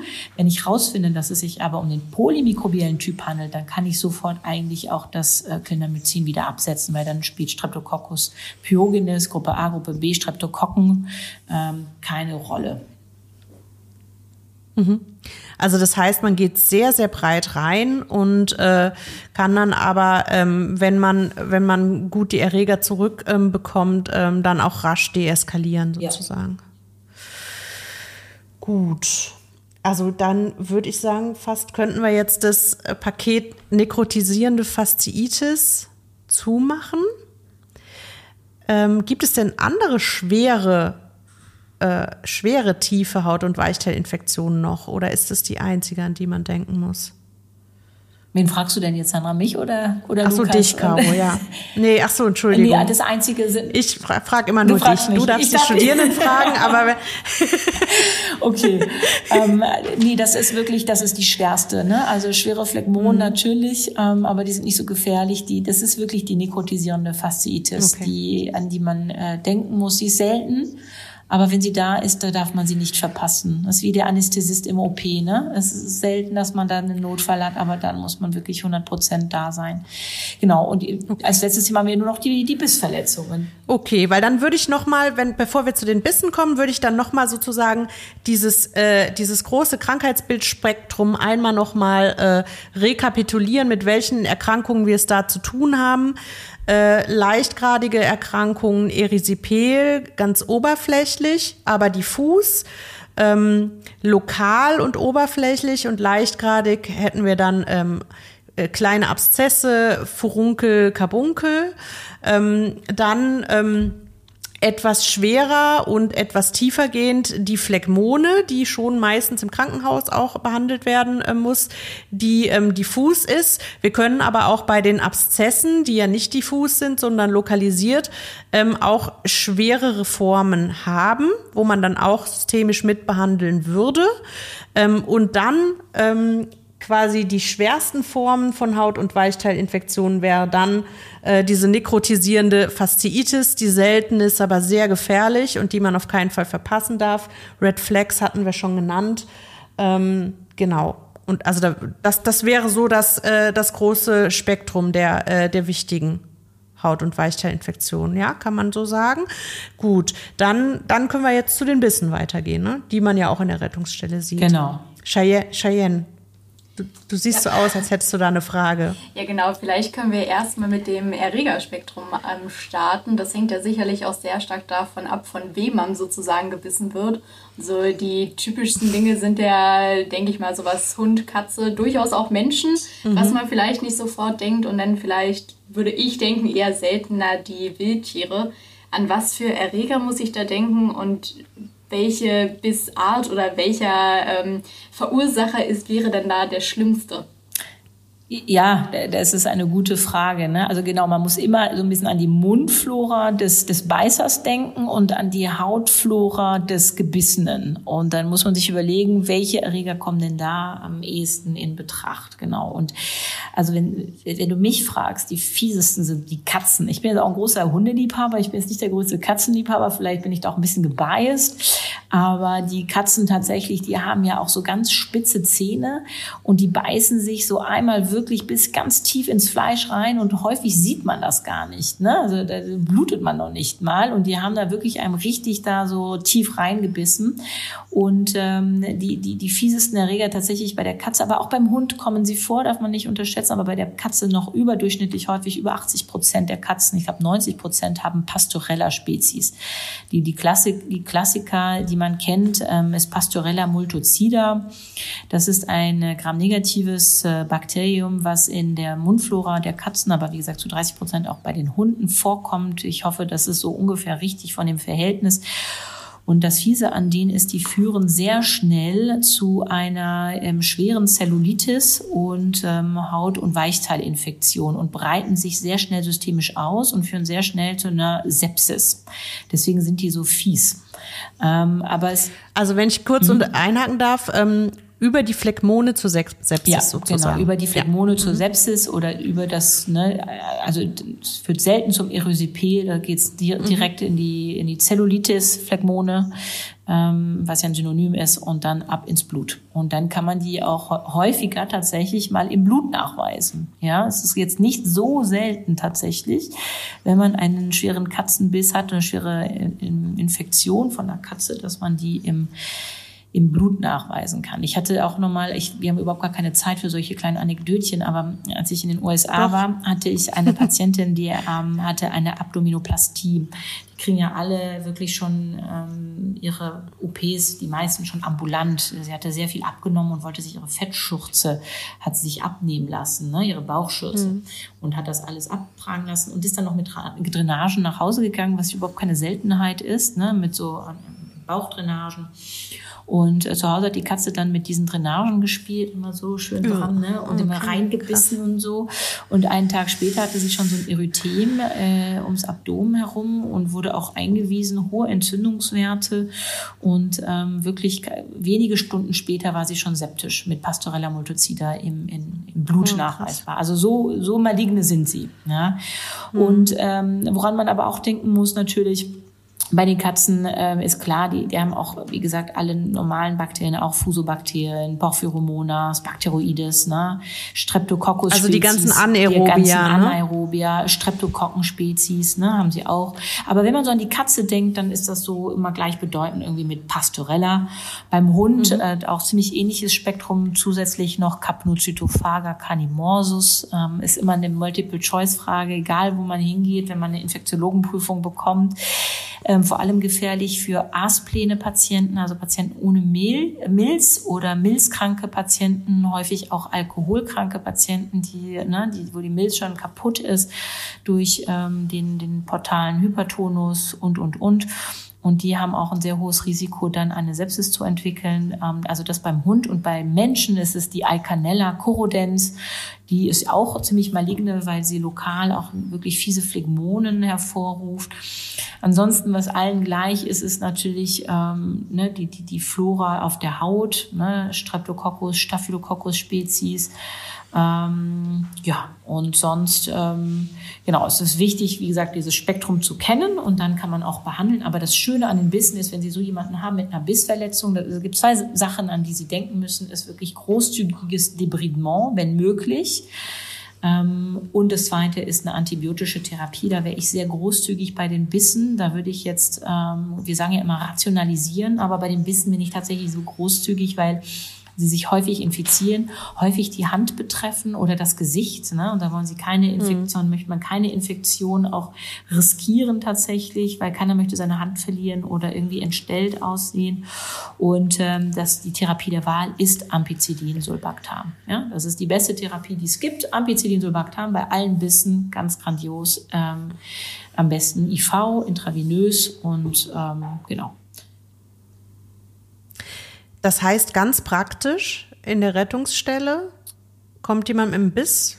Was macht man damit dem? Genau, dann äh, so ruft man sofort den Chirurgen, fragt, hier könnt ihr mal debriden, es handelt sich hier um einen Biss, wie sieht's mhm. aus, wenn es eine offene Wunde ist, immer spülen, immer irgendwie abtragen, wenn es geht, ne? Chirurgen zeigen, die Chirurgen sind da sehr geprimed, die wissen das schon, dass man da wirklich handeln muss, auch chirurgisch. Und dann kriegen die in der Aufnahme Ampicillin-Sulbactam. Wenn es die Hand betrifft, nimmt man die häufig auf, die Patienten tatsächlich, um das nachzubeobachten. Mhm. Ähm, und macht dann weiter mit Ampicillin-Sulbactam.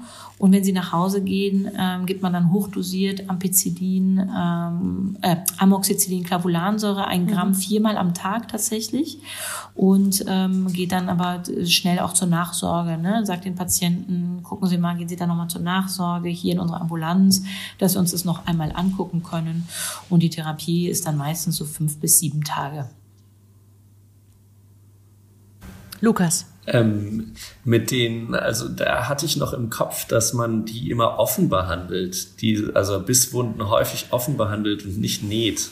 Das ist stimmt. das richtig? Bei, ja, ist, okay. Ja. Genau, das ist immer noch so tatsächlich. Guter Punkt. Ja, das ist immer noch so, dass man es offen lässt, ähm, auch aus Angst wegen dieser ganzen Anaerobia, wenn man die Haut zumacht, ne, dass da irgendwie keine Luft dran kommt, dass die Infektion sich dann noch weiter ausbreiten könnte und man das halt täglich dann auch spülen kann und ähm, äh, mit Antiseptika dann behandeln kann. Lukas. Okay.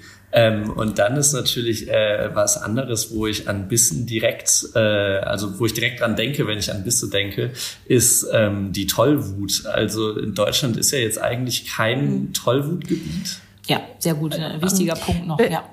Ja, darf, da, darf ich da kurz einhaken, bevor wir zu Tollwut kommen, das können wir gleich gerne nochmal machen.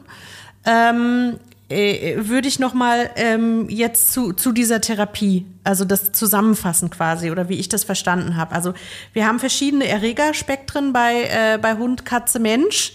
Ähm, dennoch ähm, würden aber alle diese Erreger, wenn ich das richtig verstanden habe, durch einen Aminopenicillin mit einem Beta-Lactamase-Inhibitor äh, gut abgedeckt. Ähm, und da wäre sozusagen am besten ähm, initial IV Ampicillin Sulbactam zu geben ähm, und zu Hause oral dann Amoxicillin ähm, Clavulansäure und äh, du würdest auch ähm, quasi jeden Tierbiss oder Menschenbiss dann auch so fünf bis sieben Tage behandeln. Kann man das so also sagen? Also ich, ich würde jetzt nicht, Weil ja, ich würde nicht jeden mhm. nehmen tatsächlich. Mhm. Also nicht wirklich jeden, aber die, die mhm. doch eine tiefere Wunde haben, die, die offen sind, ähm, mhm. die würde ich dann schon behandeln. Und die, die geschlossen sind, da würde ich vor allem die Katzen, da, da mhm. würde ich schon, eher zu einer Behandlung ähm, tendieren, tendieren, weil die so ja, tief ja, gehen. Ich würde jetzt nicht, diese, genau, diese, genau, nicht alle, alle. Mhm. Mhm. Ähm, aber ähm, die, die, okay. ich würde sagen, die meisten, die dann doch in die Notaufnahme kommen, sind mhm. behandlungsbedürftig. Mhm.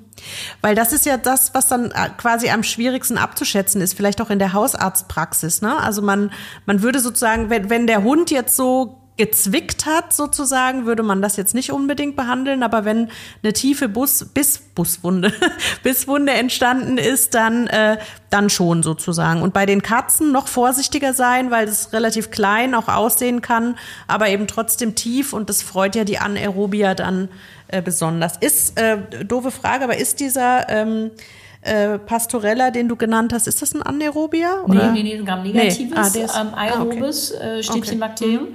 Und die sind sehr sensibel, alle sind sensibel auf Penicillin letztendlich. Ja? Okay. Nur Staphylokokken, die muss man dann noch zusätzlich behandeln.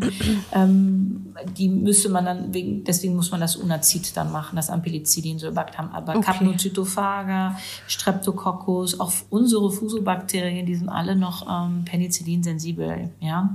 Mhm. Okay, und dann eben zusätzlich die, die, ähm, die nicht antibiotische Therapie, also großzügiges Debridement, äh, Wunddesinfektion sicherlich auch und, äh, und eben offen lassen, wie Lukas gesagt genau. hat. Okay, dann äh, denke ich, haben wir das jetzt von dem, wie geht man da vor, glaube ich, ganz gut. Oder habt ihr da noch Fragen, Cheyenne, Lukas, zu dem, wie geht man da vor? Das, das wüsstet ihr jetzt dann sozusagen. Okay, dann noch, können wir jetzt, das wird ja toll. Ja, genau, ganz nee, kurz, Karo. Entschuldigung, äh, die, äh, noch, noch kurz ja. zur Alternative. Wenn die Patienten eine mhm. wahre Penicillinallergie haben, ah. ne, dann äh, würde man Moxifloxacin machen. Eine der wenigen Indikationen für das Moxifloxacin in meinen Augen. Ja. Okay, weil da, da durchs Klinder nicht alles abgedeckt genau, ist dann. Genau. Okay. Mhm. Gut. Äh, ja, Caro, zu Tollwut, was ist da zu also, sagen? Also da gibt's ja in nicht, Deutschland. nicht viel zu sagen. Ne? In Deutschland, ja. ähm, wir machen ja die Tollwut, haben wir die Tollwut äh, Prophylaxen beziehungsweise die, die Impfung ja passiv wie auch aktiv äh, gegeben, immer bei Patienten, die zu uns gekommen sind und Patientinnen wegen Fledermaus, also bei Fledermaus, ja. Fledermäusen immer, ja, äh, Bissen, ähm, aber sonst oder importierten Tieren. Also wir hatten ja. jetzt auch wieder so einen ulkigen Fall aus Bremen, wo ein Hund aus der Türkei importiert wurde, ein kleiner süßer Welpe und wurde wirklich von allen betüdelt aus der ganzen Praxis. Ich glaube, es waren irgendwie 28 Praxismitarbeiter und geföhnt und gemacht und ge betüdelt und stellte sich raus, dass er dann Tollwut hatte. Ne? Und die mussten dann alle oh. von okay. von Florian, der ja dort auf dem Land äh, wohnt, dann alle, die die ähm, passive und aktive Immunisierung bekommen, vor allem die, die gebissen worden sind. Und äh, Gott sei Dank, toi, toi, toi, ist nichts passiert. Aber wie gesagt, importierte Tiere, aus anderen Ländern immer ein bisschen hm. vorsichtig sein und hm. sonst. Aus welchem Land kam der? Aus der Türkei. Türkei, mhm. ah, hast du gesagt, ja. Ja, ja, ja. Mhm. Und aber bei uns in genau. Deutschland genau. spielen ähm, Haustiere wirklich gar keine Rolle ja. und ähm, auch mittlerweile Füchse, Nagetiere auch keine. Genau, aber haltet euch fern von Fledermäusen, ja. nicht nur wegen Corona. In der Zitadelle haben wir eine, äh, ne, es gibt die Möglichkeit, da in Spandau gibt es ganze Schulklassen, die da hingehen können in so einem mhm. Fledermaus-Bunker, äh, ne, die dann überall frei rumflattern. Ich habe schon meinem Sohn gesagt, also mein Lieber, du gehst da nicht hin mhm. mit deiner Klasse, ja. Mhm. Ja. Lukas. Also, um das nochmal klar zu machen, wenn jemand mit einem Biss kommt, auch von einem Fuchs oder dergleichen irgendwie sich im Tiergarten den geholt hat, würde ich da jetzt keine Tollwutprophylaxe machen. Nein, nein, nein, würde man nicht. Cheyenne.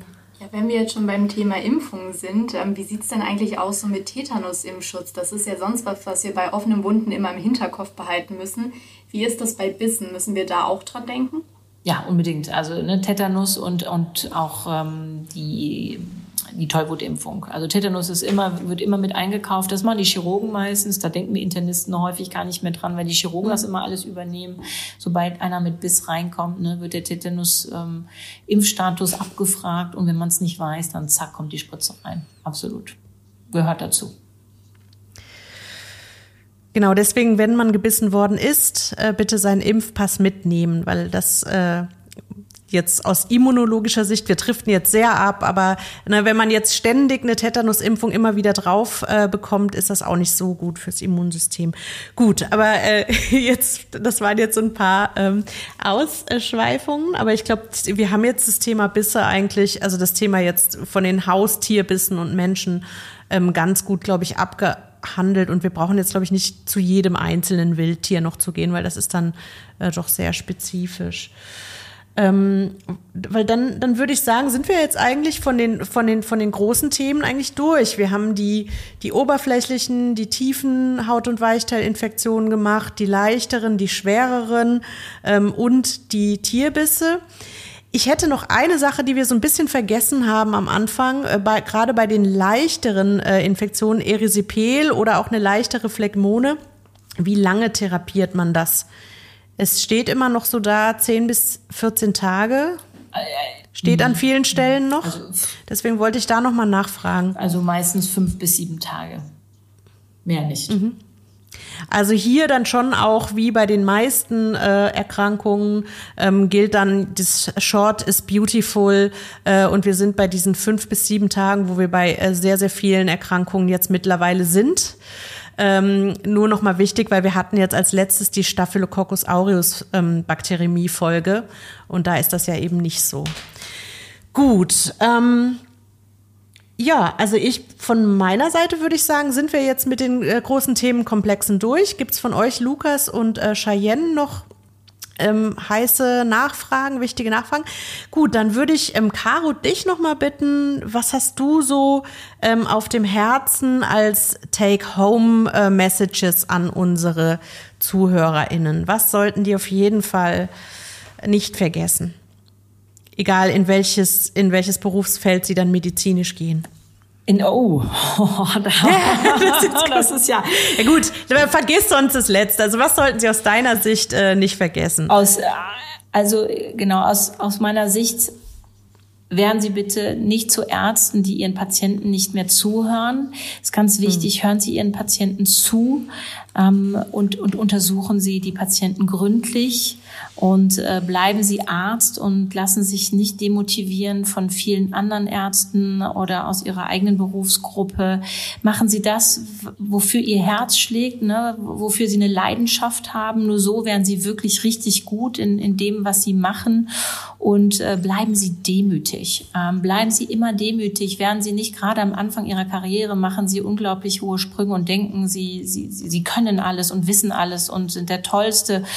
Und, äh, und dabei, je, je weiter sie voranschreiten, desto mehr merken sie, wissen sie eigentlich sehr, sehr wenig über die Medizin, noch weniger eigentlich als, als jemals gedacht. Und das ist etwas, was ich Ihnen wirklich auf den Weg mitgeben möchte. Bleiben Sie demütig vor dem Fach, weil das ist das, was vielen Ärzten heutzutage fehlt. Hören Sie zu, untersuchen Sie gut und äh, bleiben Sie sich selbst treu.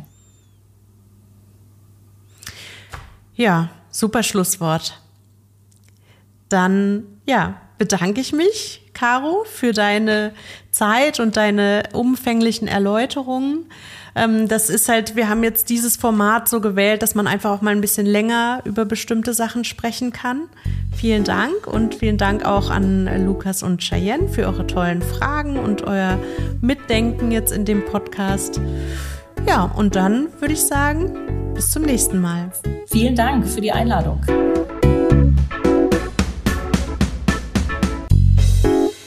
Wie hat euch die Folge gefallen? Habt ihr was dazugelernt? Schreibt uns gerne euer Feedback per Mail an rei-info.charité.de, direkt über unsere Website www.rei-projekt.de slash students oder auf Twitter.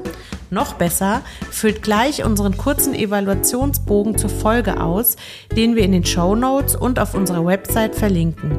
Infected ist eine Produktion des Instituts für Hygiene und Umweltmedizin der Charité mit Unterstützung des Instituts für Infektionsmedizin und Krankenhaushygiene des Universitätsklinikums Jena, des Instituts für Hygiene und Mikrobiologie der Universität Würzburg sowie ExpertInnen aus der praktischen Infektionsmedizin und Medizinstudierenden der Charité. Der Podcast ist Teil des Projekts Reihe Students und wird gefördert vom Bundesministerium für Bildung und Forschung im Rahmen des Konsortiums Infect Control.